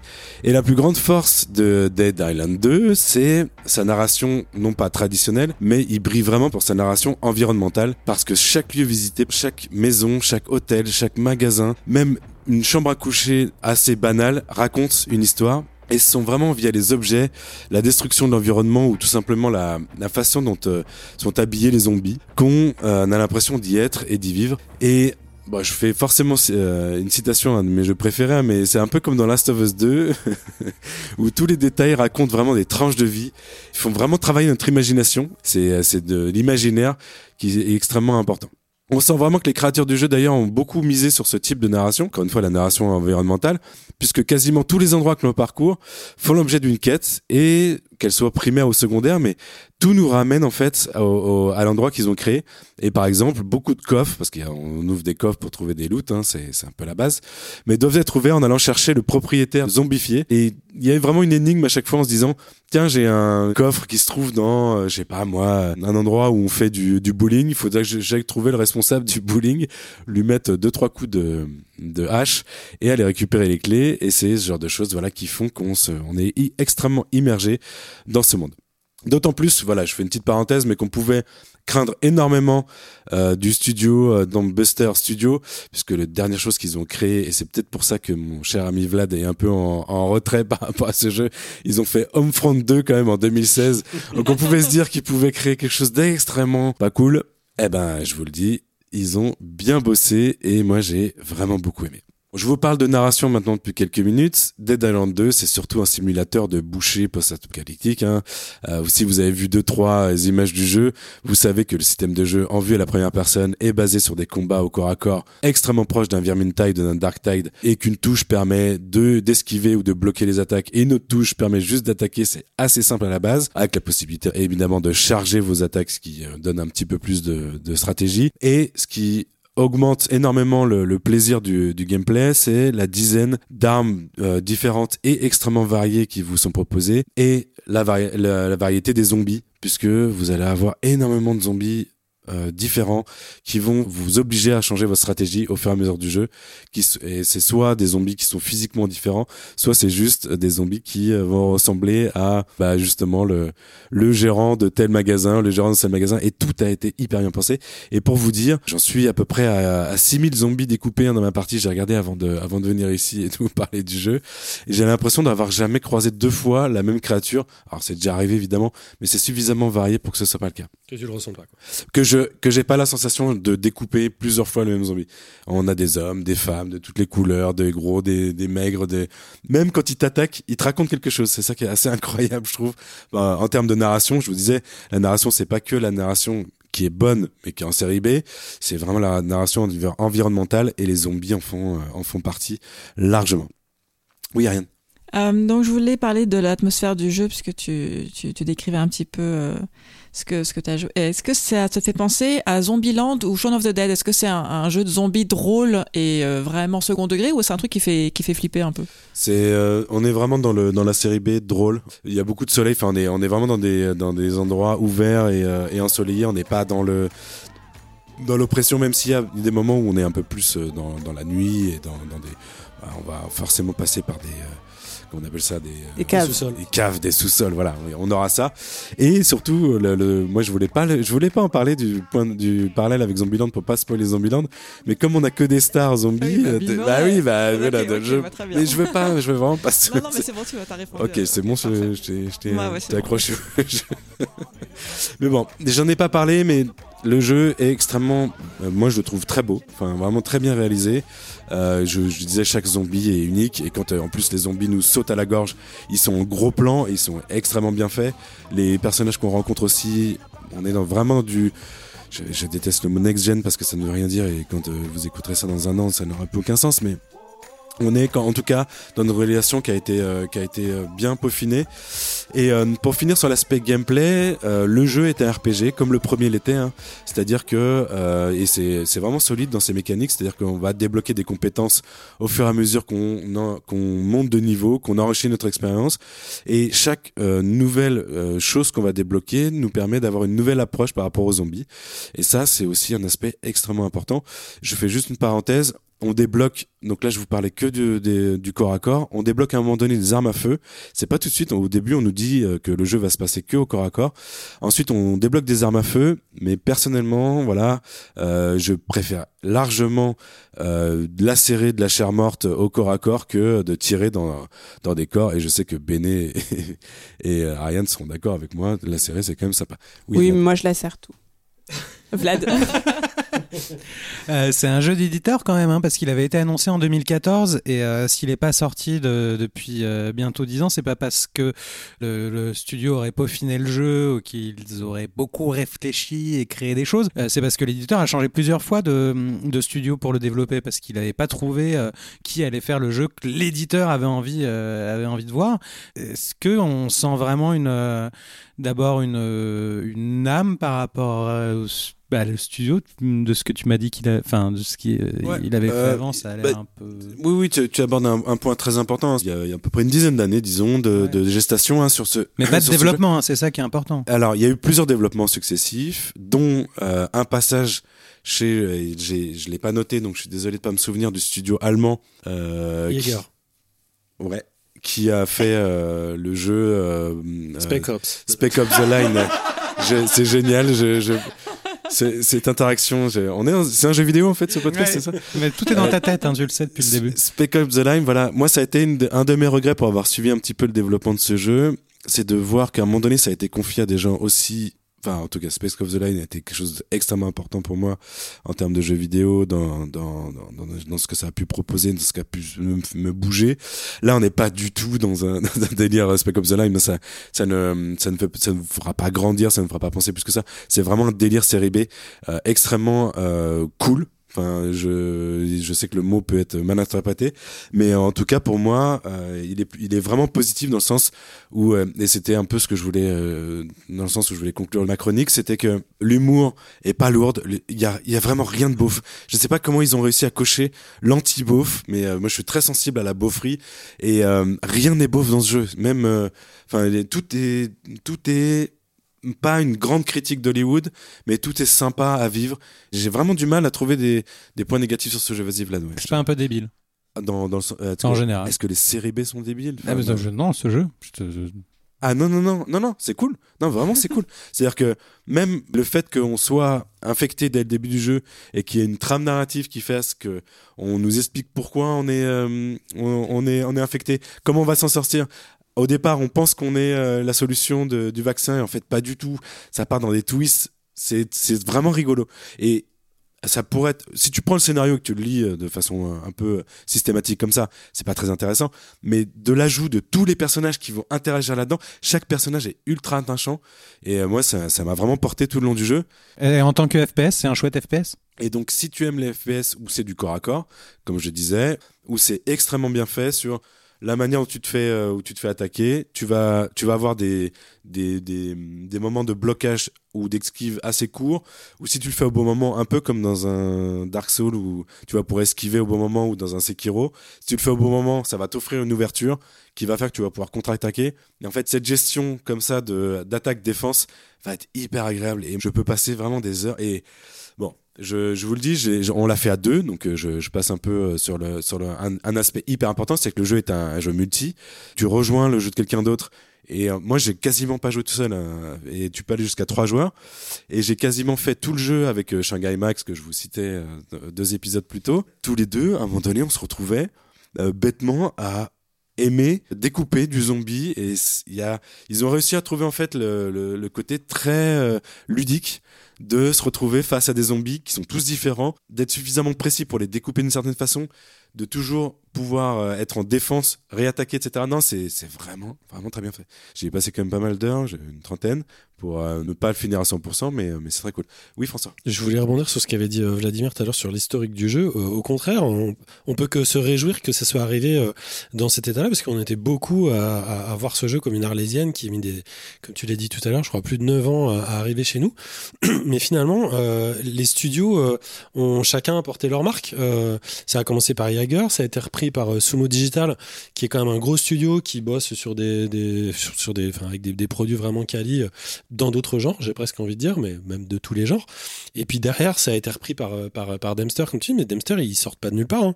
C'est Dempster, à la base, c'était Free Radical Design, qui sont des anciens de Crytek, qui étaient eux-mêmes des gens qui étaient, qui venaient de Rare et qui avaient bossé sur des gros, des gros FPS, style GoldenEye et tout à, l'époque.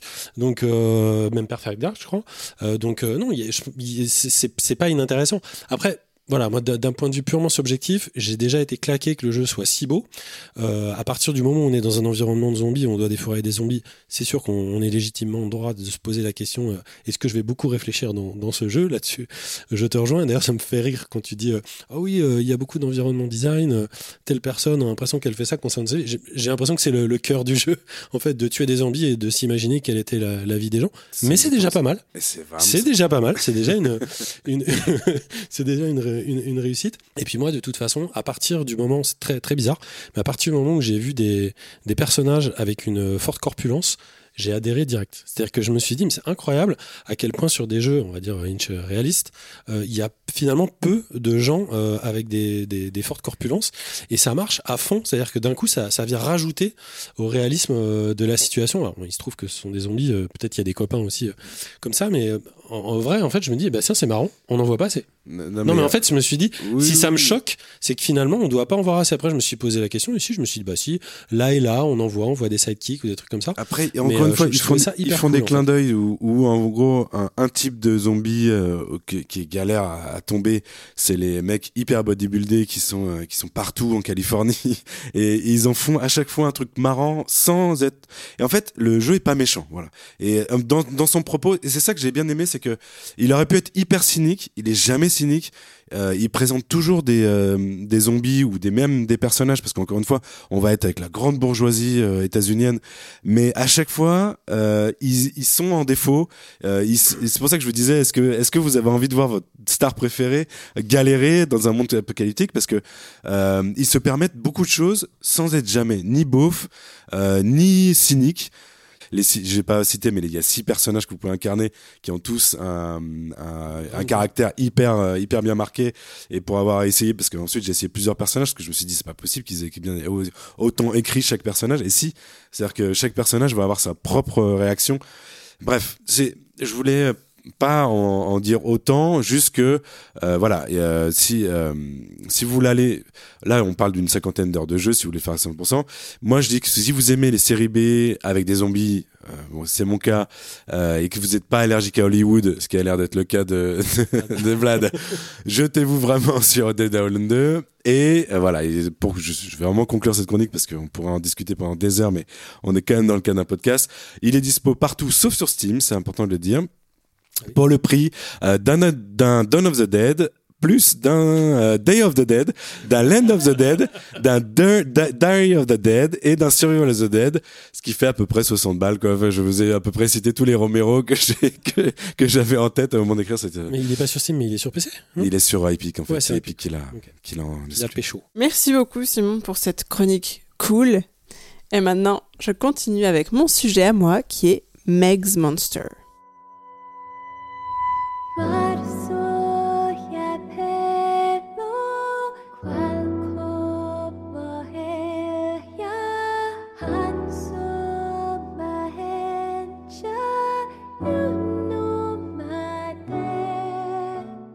Je vous parle d'un gros monstre bleu, accompagné de son petit acolyte vert et sarcastique, d'une petite fille qui s'incruste au milieu des monstres, et de la naissance d'une amitié improbable. Vous allez frissonner de terreur en pensant que je vous présente un jeu sous licence dérivée d'un certain film bien connu des studios Pixar, mais rappelez-vous, je vous ai donné le titre de mon jeu en intro de l'épisode, donc en fait, mon effet de suspense est tout pourri. Je ne vais pas du tout vous parler de monstres et compagnie, mais de Meg's Monster, un chouette petit RPG en pixel art du studio Odencat. D'abord, je vais vous présenter Roy. Roy, c'est un monstre bleu, comme je le disais, bien costaud, avec un bras de crabe tout rouge, un espèce d'œil sur l'articulation de l'épaule, qui adore manger du goudron magique. Son meilleur ami, c'est Golan, un monstre un peu plus rachitique, du style gobelin, vert avec des oreilles pointues, qui préfère largement manger des gens que du goudron, et qui a toujours en poche une bonne répartie bien sentie. Ces deux compères vivent une petite vie paisible dans l'Underworld, le royaume souterrain des monstres. Ils obéissent au grand conseil des monstres, ils se promènent dans les décharges, ils se cherchent à manger, ils se bagarrent un peu. Bref, c'est une bonne petite vie de monstre. Mais un beau jour, qu'est-ce qui déboule de la décharge? Une petite fille, Meg, à peu près aussi haute que la cheville de Roy et qui vient d'ailleurs direct faire un câlin à ce dernier. Roy, pas vraiment ravi, la repousse et Golan se prépare à avaler tout rond ce petit goûter tombé du ciel quand soudain, le goûter en question se met à pleurer.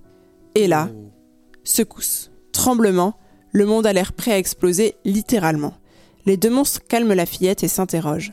Est-ce que les pleurs de cette petite humaine haute comme trois pommes pourraient avoir le pouvoir de détruire le monde? Mieux vaut ne pas prendre le risque. Roy et Golan décident donc alors de garder un œil sur cette petite bombe blonde à retardement et la trimballent un peu partout dans l'Underworld à la recherche de réponses. Le trio improbable va se retrouver projeté dans des situations plus rocambolesques les unes que les autres. Chercher des jouets pour Meg au milieu de la décharge, entre les cadavres, les produits toxiques et les tronçonneuses défectueuses. Combattre un stalker dégoulinant qui rêve de dévorer Meg, avec des propos euh, vraiment assez pédos. Euh, découvrir les règles de jeu de cartes incompréhensibles pour distraire la petite fille. Composer un burger à base de chair putréfiée. Le tout ponctué par les interventions farfelues des membres du Conseil des monstres qui ne voient pas d'un très bon œil le copinage entre monstres et humains, malgré un pacte de neutralité signé entre les deux populations. Durant toutes ces aventures, le lien entre Meg et les monstres, Roy tout spécialement, se renforce. La petite fille a le chic pour révéler le cœur tout mou qui sommeille derrière la chair mutante de ses nouveaux amis, dont l'implication va peu à peu dépasser le simple désir de survie. Leur amitié est très touchante, parfois exploitée à l'extrême, à grands coups de flashbacks et de déclarations dégoulinantes, mais ça marche complètement sur moi et j'ai eu les larmes aux yeux plus d'une fois. Surtout que vous vous doutez bien que la narration de Meg's Monster connaît son lot de rebondissements, parfois tragiques. Les questions émergent rapidement. D'où vient Meg Quel est l'objectif réel du Conseil des monstres Comment le monde des humains et l'Underworld sont-ils liés Les réponses sont souvent un peu clichés, mais savamment amenées avec de nombreux twists qui nous tiennent en haleine durant les quelques 4-5 heures que dure le jeu. On va parler un peu du gameplay parce que c'est là que le bas blesse. Euh, L'expérience proposée à la joueuse est très linéaire, très directive, avec seulement quelques quêtes annexes très basiques. Pas d'exploration libre de la carte, pas de réel choix de réponse dans les dialogues. Finalement, la seule vraie interactivité a lieu lors des combats qui sont plutôt simplistes malgré un petit twist intéressant. Euh, quand Roy combat, chacun des coups qu'il reçoit impacte l'humeur de Meg, et si sa jauge arrive à zéro, c'est game over, puisque elle pleure, et donc quand elle pleure, bim, le monde explose. Euh, il faut donc parfois en pleine baston s'interrompre pour dessiner avec elle ou jouer au foot pour lui remonter le moral. À part ça, j'avais presque l'impression de suivre un petit film vaguement interactif plutôt que de jouer. Mais l'histoire est si chouette et les dialogues si déjantés que je me suis laissé facilement porter. L'univers de Meg's Monster est vraiment hyper drôle, je vous donne quelques exemples parmi mes préférés. Un moment, le chef du conseil des monstres, un gros monstre cramoisi, cornu, carrément flippant, vient chercher la bagarre. Mais il arrive en pleine partie de foot entre Roy et Meg et il décide donc d'attendre patiemment qu'ils aient fini de jouer pour leur défoncer la gueule. Autre exemple, un autre membre du conseil, décidément, décide de tendre au trio un piège machiavélique. Des machines qui lancent sur leur chemin des couteaux, bon ça ok pourquoi pas, mais aussi des brocolis pour faire pleurer Meg parce qu'on le sait bien, tous les enfants détestent les brocolis. Parce qu'on ne sait jamais, peut-être que le coup de couteau en pleine poire ça n'aurait pas suffi à la faire pleurer. Un brocoli, c'est toujours ça de prix. Voilà, Megs Monster s'est truffé de petites situations comme ça, décalées mais charmantes, qui font tout le sel du jeu. On s'attache beaucoup à la galerie de monstres un peu débiles mais pas si dangereux qu'on rencontre dans l'Underworld. On frémit quand l'équilibre de leur petit monde et du trio formé par Roy, Golan et Meg est menacé. On rigole, assez souvent. C'est difficile de vous parler du jeu dans sa globalité parce qu'en fait il y a plusieurs gros twists qui m'obligent à rester sur la première partie de l'histoire. Euh, mais vous les spoiler diminuerait considérablement le plaisir de l'expérience, puisque comme je l'ai dit, c'est principalement une expérience narrative. Je vous invite à aller les tester. Euh, ces différents twists. À part le manque d'in- d'interactivité dont je vous parlais, je pense que vous ne serez pas déçus. Euh, le prix reste honnête, c'est une grosse place de cinéma pour 4 à 5 heures de jeu. Le titre c'est donc Megs Monster, c'est disponible sur toutes les plateformes sauf PlayStation et allez-y notamment si vous avez une grosse nostalgie, monstres et compagnie. Je vous ai à l'œil, Razovski. Je vous ai toujours à l'œil. Toujours. Toujours. Simon, tu avais une question Oui, t'incarnes la petite ou le monstre? J'ai pas compris. Oui, c'est vrai que j'aurais pu être plus clair. Non, Alors, je- tu incarnes principalement Roy, le monstre bleu. Euh, c'est- mais tu peux incarner Golan et euh, Meg à certains moments du jeu. Mais principalement Roy. Et en fait, euh, comme dans beaucoup de RPG, euh, les différents personnages fusionnent avec lui quand il avance quelque part et euh, ne se séparent que quand ils ont des dialogues euh, et de l'interactivité entre eux. Et par contre, c'est quasiment toujours Roy qui combat avec Meg qui est derrière lui et qui juste effectivement a son humeur impactée au fur et à mesure qu'il prend des coups. Et si on parle d'empathie, puisque j'ai l'impression que le jeu essaie de créer ça chez, le joueur, ton empathie, elle est, elle est plutôt au niveau de la petite fille ou au niveau du monstre, du monde? Enfin, c'est quoi l'idée On va dire que c'est assez général au niveau du monde. En fait, les personnages eux-mêmes sont pas non plus assez caractérisés pour qu'on ait une très forte empathie envers eux. C'est plus la relation entre eux, la- le- la- l'amitié qu'ils ont entre eux qui, euh, qui est parfois mise à rude épreuve, qui, euh, qui provoque l'empathie plutôt que l'empathie pour leur caractère spécifique.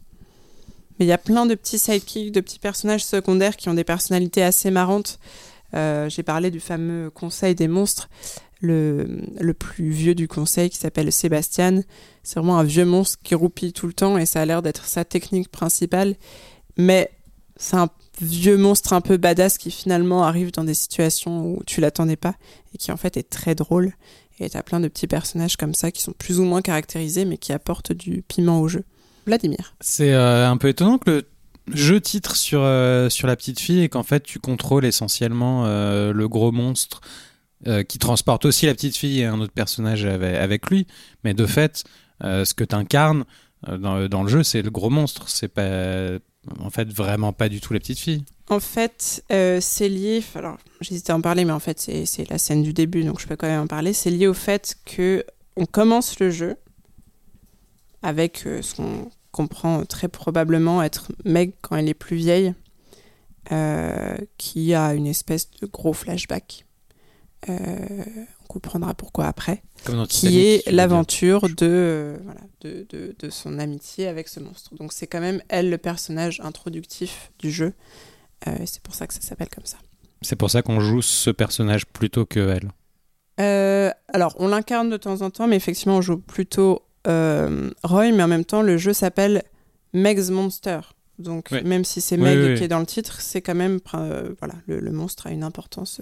François Est-ce qu'on est amené à utiliser des, des objets un petit peu? On a un côté euh, inventaire et tout ça Ou c'est juste euh, des mécaniques euh, de RPG pendant les, les combats? Ouais, ouais, on est tout à fait amené à utiliser des objets. En fait, on utilise les jouets euh, qu'on trouve pour Meg. Donc, c'est que des jouets qu'on trouve principalement euh, dans la décharge. En fait, euh, on apprend assez vite que cette. euh, donc, l'Underworld, c'est vraiment un monde souterrain, mais avec euh, une espèce de petite ouverture sur le sur l'extérieur euh, et qui est situé sous le monde des humains et donc les humains balancent tout un tas de trucs dans ce dans ce trou et donc il y a une grosse décharge où il y a plein d'objets et les monstres vont aller chercher pour Meg tout un tas de choses, euh, un ballon de foot, des crayons de couleur, des cartes, etc. et qui vont aider le personnage, surtout en combat, à calmer euh, Meg, à lui renforcer sa défense ou euh, booster l'attaque de, Roy pendant quelques tours parce qu'il joue avec elle.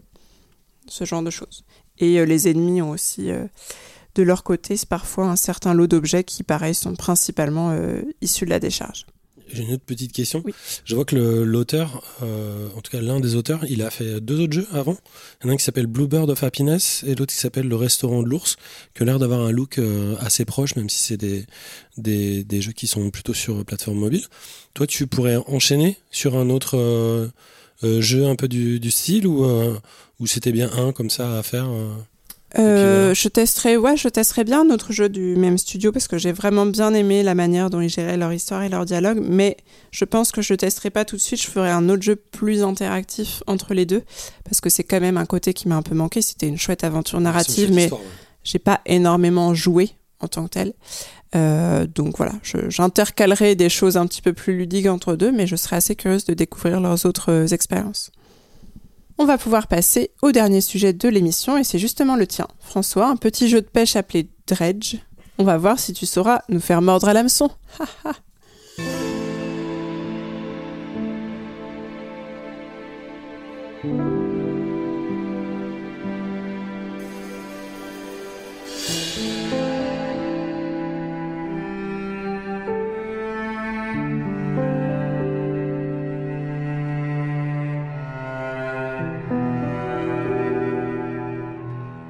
Alors en ce moment, comme le mois dernier, je me dirige vers des jeux dont je me rapprocherai a priori pas trop euh, au premier abord pour élargir encore un peu plus mes horizons euh, ludiques. Et c'est vrai que euh, l'ambiance à Lovecraft dont j'avais entendu parler pour Dredge, pour moi c'est un peu comme celle de Dark Souls pour Vlad, c'est pas trop ça.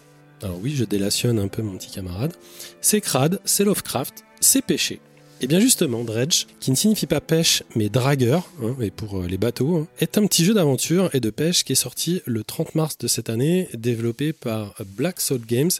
C'est le premier jeu d'un petit studio indé euh, de Nouvelle-Zélande et qui a été euh, édité par Team 17.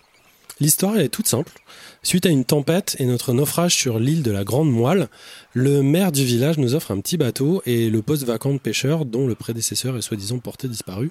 Même si on sent un peu le piège pointer le bout de son nez dans cette généreuse offre, après tout, euh, rien n'est gratuit en ce bas monde, on accepte finalement assez vite et on se lance vers les flots poissonneux, avoisinants, pour ramener de quoi tenter rembourser notre dette et, et un peu de joie dans ce triste décor.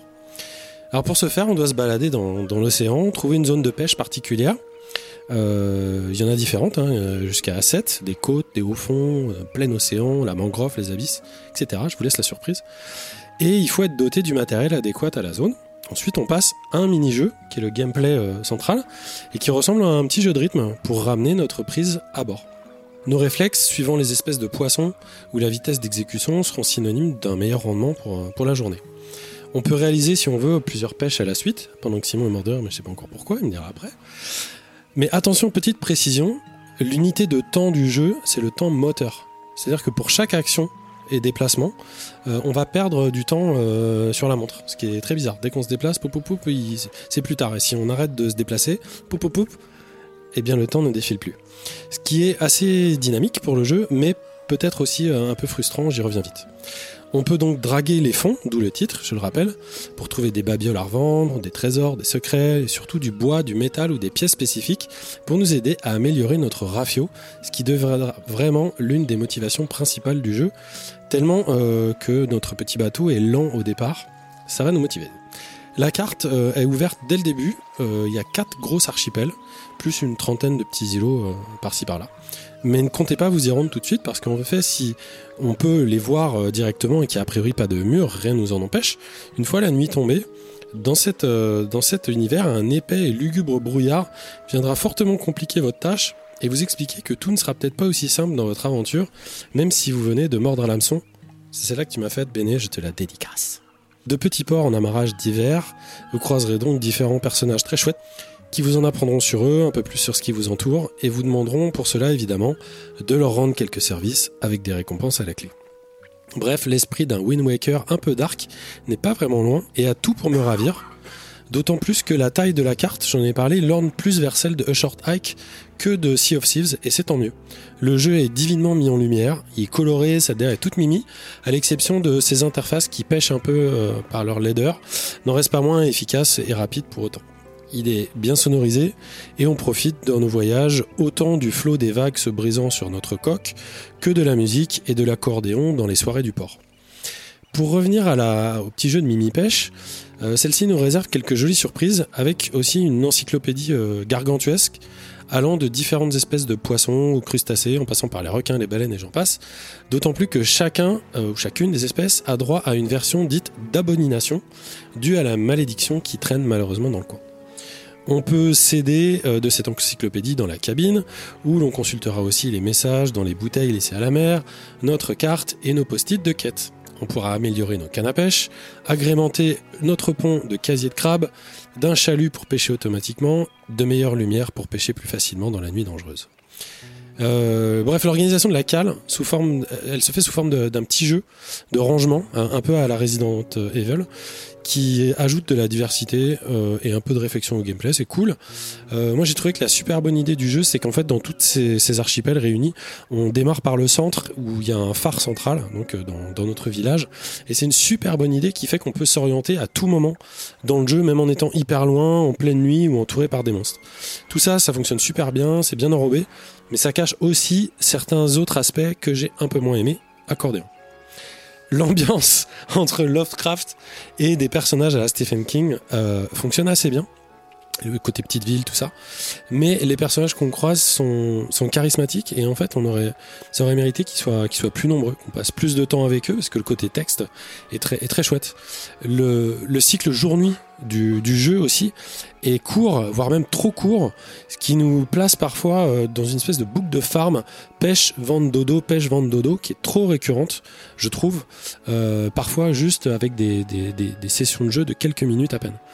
Euh, en plus, malgré différents mini-jeux de pêche dont j'ai parlé, suivant le type de poisson qu'on prend, ou des dangers qui nous surprennent parfois pendant ces moments-là, il n'y a pas énormément d'événements extérieurs qui viennent nourrir la satisfaction de sortir sa ligne.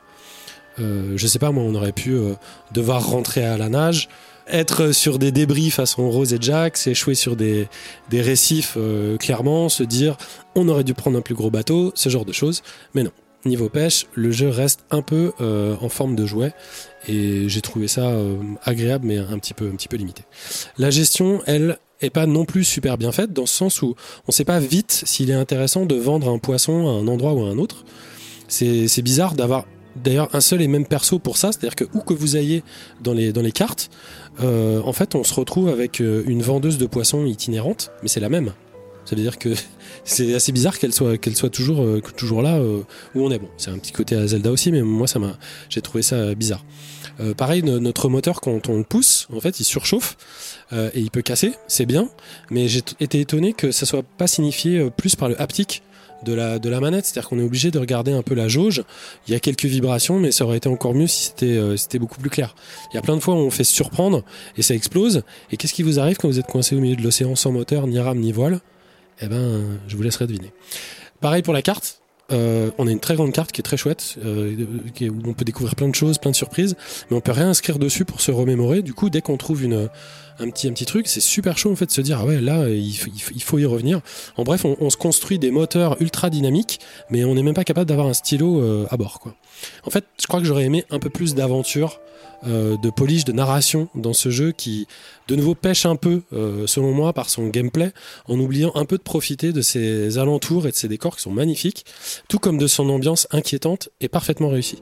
À chaque fois qu'il y a une surprise, on sourit, on écarquille les yeux, ça marche. Il aurait juste fallu en mettre, à mon avis, beaucoup plus, d'autant que la taille de la map, qui me convient tout à fait, reste assez modérée. Du coup, euh, le temps de jeu me paraît pas super optimisé, on farm finalement plus qu'on découvre. Euh, oui, Vlad. J'ai pas compris du tout ce qui était Lovecraftien dans cette histoire. Ben, C'est un petit peu ce qui est difficile, c'est que je peux pas parler beaucoup de l'intrigue qui spoilerait euh, énormément. Je pense qu'il faut spoiler au point, au point où on en est parce que sinon c'est juste un jeu de pêche. Non, non, j'ai parlé comme je dis, il y avait des monstres, euh, il y a- il y avait une ambiance qui est lugubre. Disons que le lore en fait nous met euh, dans la place de quelqu'un qui va être euh, euh, placé pour retrouver des artefacts euh, pour une personne, laquelle serait censée participer à lever ou en tout cas en savoir plus sur la malédiction aussi dont j'ai parlé qui, qui rôde aux alentours et qui transforme tout ce petit côté bucolique et charmant d'un village de pêcheurs en quelque chose de beaucoup plus noir et donc Lovecraftien. Justement, pour rebondir sur le Lovecraftien, euh, est-ce que euh, tu suis un peu l'état d'âme du pêcheur? Est-ce qu'il est petit à petit euh, influencé par son environnement? Est-ce qu'il devient un peu fou? Est-ce que y a une voix intérieure qui, qui, qui, narre le, jeu? Non, pas du tout. Et c'est peut-être un peu dommage, c'est un parti pris en tout cas. C'est pour ça, je pense que le résultat, c'est que notre attention se porte énormément sur la personnalisation du bateau. C'est que finalement, nous, c'est nous, le joueur, mais nous, on nous parle pas beaucoup. Euh, et là où on peut interagir, c'est sur, euh, c'est sur le bateau. D'autres petites bizarreries aussi, c'est que on peut débarquer à n'importe quelle heure chez les habitants. On a des ports partout. À n'importe quelle heure vous arrivez, à 4 heures du matin, pouf, il y a quelqu'un pour vous ouvrir la porte. Euh, Donc, je trouvais ça un petit peu, un petit peu chelou. Il y a des événements climatiques, mais qui n'ont aucune influence directe sur la pêche. Euh, Il n'y a pas de vagues, on n'est pas retourné, on doit pas faire attention. Juste ça, on a une longue vue pour euh, pouvoir voir où sont les espèces de poissons. Et évidemment, comme il y a la houle, ça nous gêne. Oui, Vlad?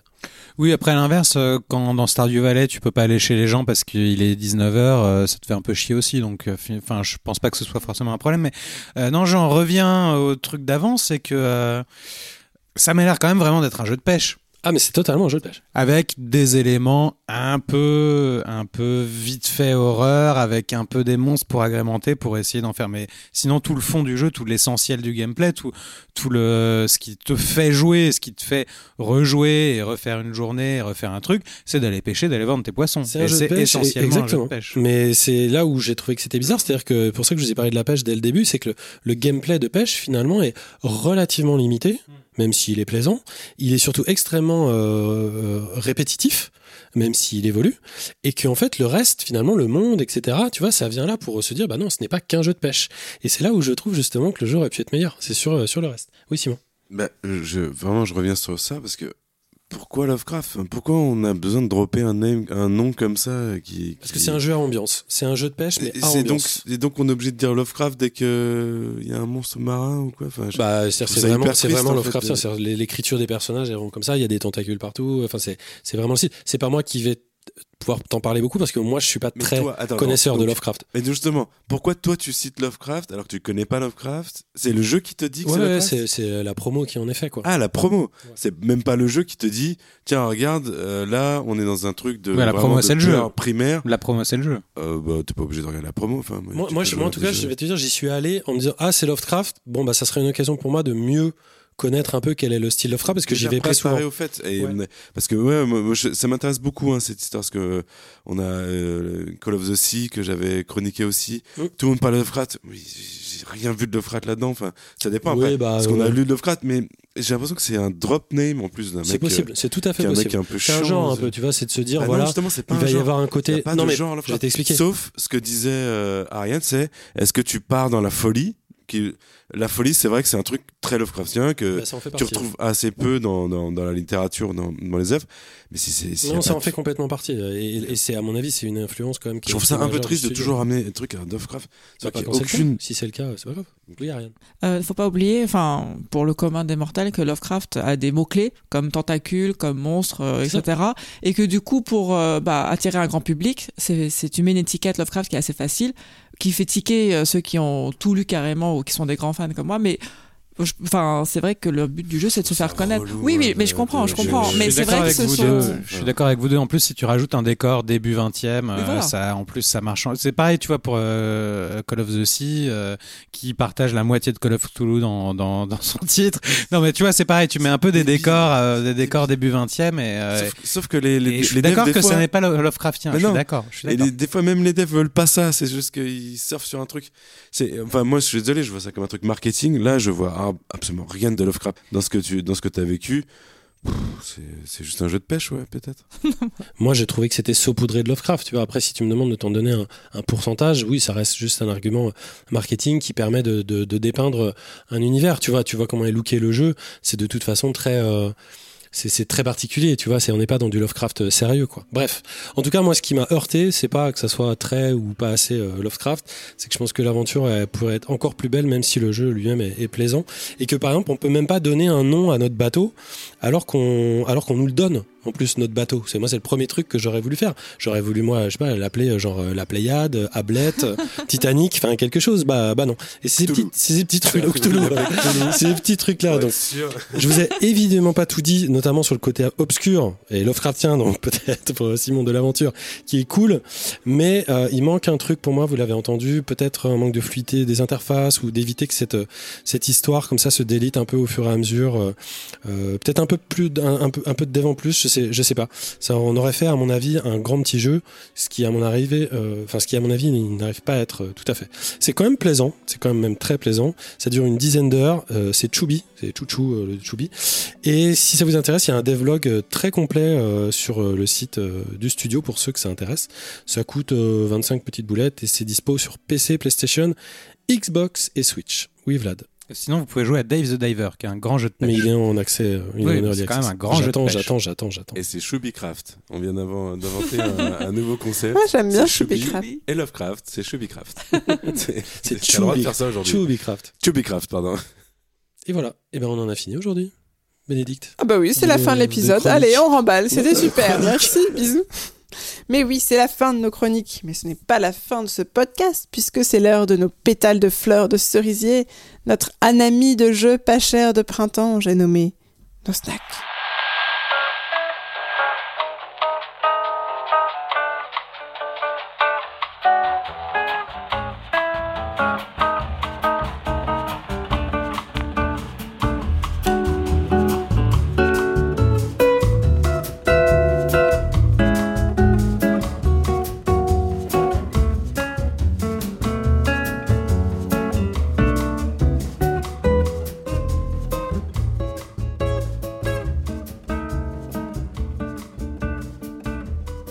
Va commencer par toi, Vlad, et un FPS.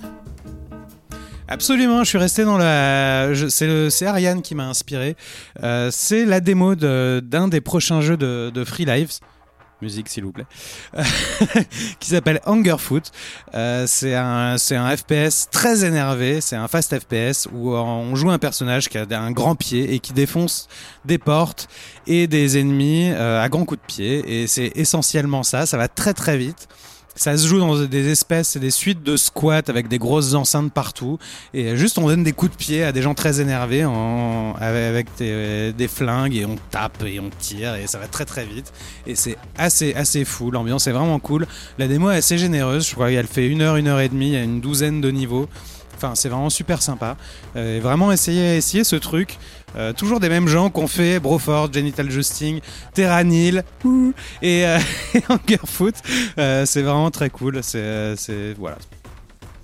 Je voulais quand même lire la, la description Steam de ce jeu, donc un FPS ultra rapide, dans lequel les seules choses plus dures que vos pieds, ce sont les basses qui tabassent. Et c'est, Je et c'est vrai. Et c'est Ça vrai. méritait d'être dit. Et toi, Bénédicte, quel est ton schnack Ça faisait longtemps que je ne vous avais pas proposé un petit snack. Euh, au menu d'aujourd'hui, c'est pizza à l'ananas. Euh, je vous entends déjà vomir un peu dans vos bouches. Eh bien, vous avez raison, c'est dégueu, la pizza à l'ananas. Et c'est clairement ce que pensent les développeurs de Pineapple on Pizza, le studio Majorariato. Euh, leur pizza à eux, de base, encore toute goûtue et pleine de promesses sauce tomate et mozza incluses, c'est une île paradisiaque, où dansent des autochtones tout contents. Ils dansent en rond, ils dansent en carré, ils dansent en triangle, ils dansent dans des champs, ils dansent sur des bancs, ils dansent au milieu des mouettes et des cases en bambou. Et nous, spectatrices silencieuses, on se déplace au milieu de tout ça, réjouis de toute cette danse, mais un peu perplexes. On écoute la musique répétitive avec la certitude de l'avoir en tête pendant trois heures après. On débloque des petits succès au cours de notre promenade, et puis, soudain, on tombe sur quelque chose d'un peu chelou au milieu de l'île. Serait-ce l'ananas métaphorique de cette pizza de danse qui ne l'est pas moins? Peut-être, sans doute, mais quelle forme prendra-t-il? Ça, il va vous y falloir jouer pour le savoir. Attention, âme sensible, s'abstenir. Euh, ça s'appelle Pineapple on Pizza, c'est gratuit sur Steam, et encore heureux qui irait payer pour une pizza à l'ananas? Et c'est pour les fans de Tintin Congo hein, qui sont. non, mais c'est vrai, en plus, y a- il y a- on a des Simon fans. s'est réveillé, Simon Oh, s'est réveillé pour... de- on a vraiment des fans de Tintin Congo, dont c'est le pseudo. Donc c'est important de le préciser. Et sur cette belle conclusion, c'est maintenant l'heure du dernier segment de cette émission, à savoir les quartiers libres, nos chouettes recos, hors jeux vidéo.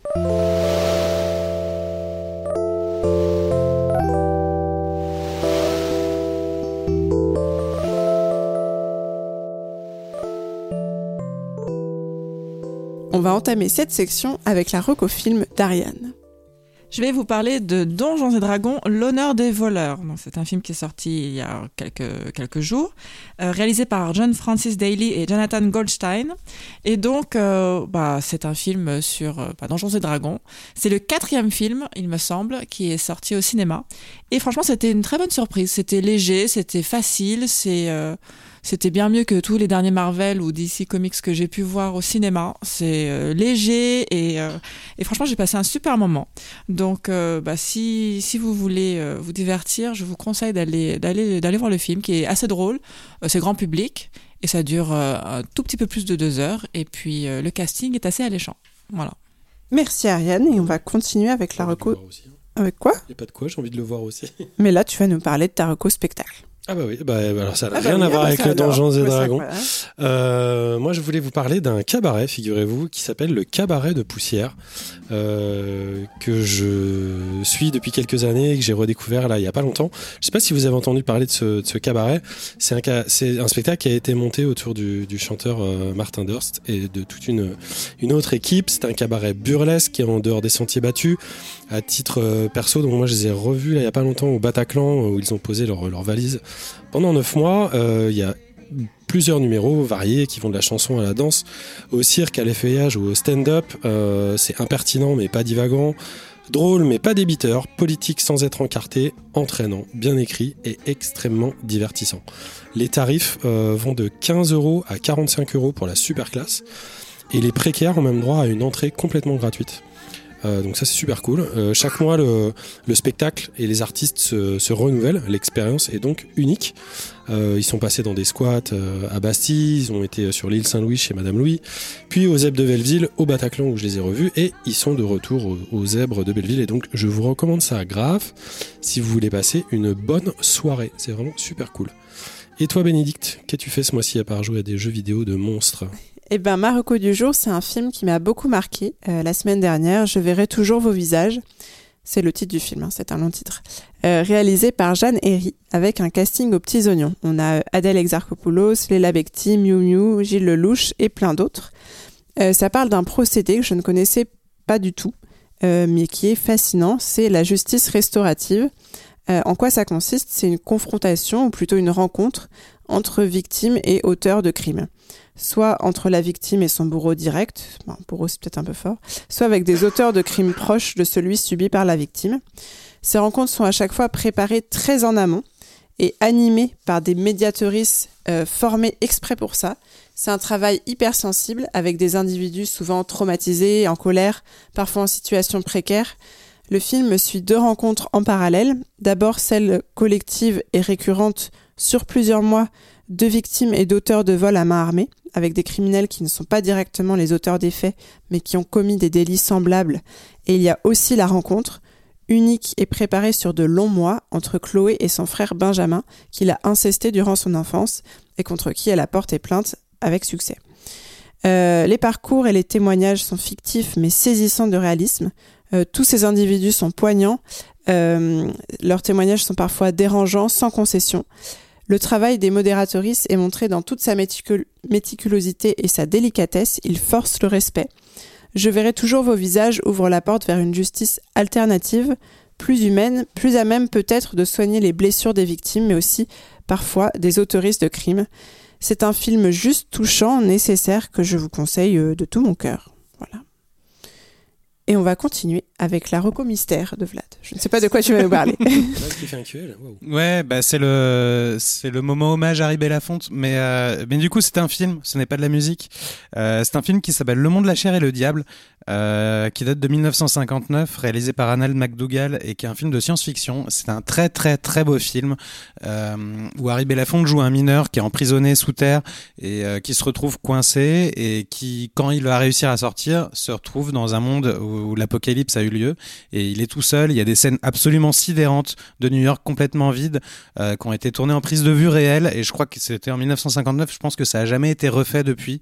Euh, c'est vraiment très très très beau. C'est très puissant et euh, c'est une vraie euh, interrogation sur euh, sur le sens de la vie ensemble de l'homme, de, et puis de de de de, la vie des, des hommes noirs et des femmes noires aussi dans dans dans la société celle de 1959 mais aussi celle d'aujourd'hui. Et et c'est un film très réussi. Et enfin vraiment si vous avez l'occasion le monde la chair et le diable c'est vraiment un voilà c'est un film assez rare. Du coup, j'imagine que c'est pas lui qui a fait la musique.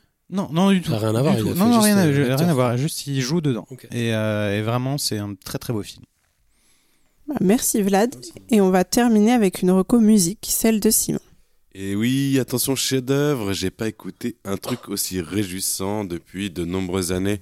Je parle du dernier album, album pardon, d'Altingen nommé simplement Ask. Si vous êtes friand de rock, psychédélique anatolien des années 70, ce bijou est vraiment fait pour vous. Et si vous ne savez pas ce qu'est l'Anatolie, alors vous allez voyager pour pas cher dans un monde féerique aux mélodies entêtantes et sublimes portées par des superbes voix de Mervé euh, Dazdemir et Erdenik Yildiz.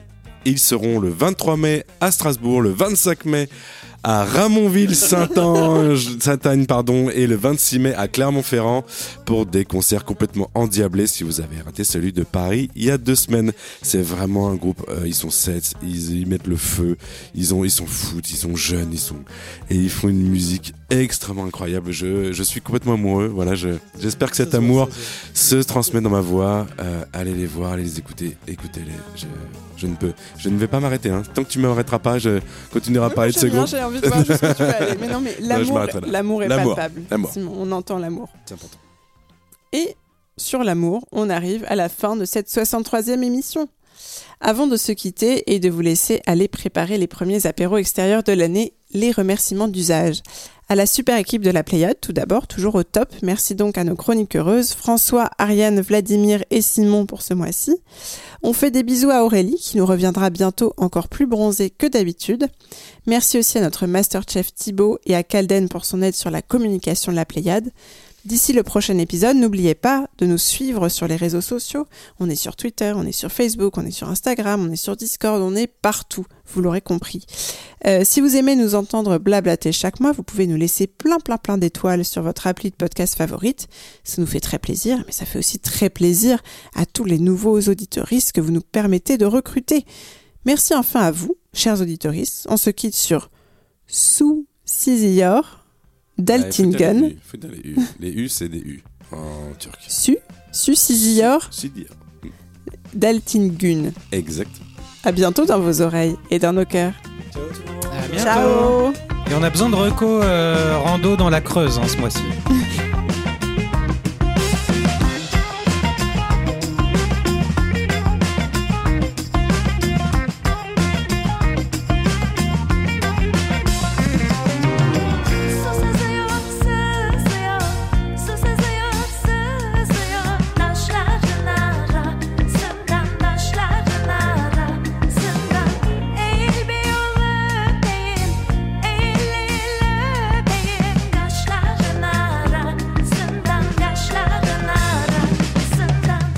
Moi, je veux le live. Moi, Je veux mets-nous en le live Mets-nous en live. Thibaut, s'il te plaît, mets-nous en live. On t'aime. c'est la pause ou c'est pas encore la pause Euh, soit Ouais, va, maintenant, soit après Après la chronique. alors ça a l'air beau fait nul hein, je tiens à le dire avant que tu commences ta chronique vas-y Vous êtes déjà vous. dé- on est en live. Et c'est parti. Non, mais je viens de tousser, je- ma, ma- ma gorge ne marche plus. Vous êtes déjà vous Vous Ah ouais, il y a- il y a des gens en live. Hein. Oui. Des gens qui nous allez plus vite on aura lancé plus vite euh, On n'a pas le droit de se tromper comme ça. allez hop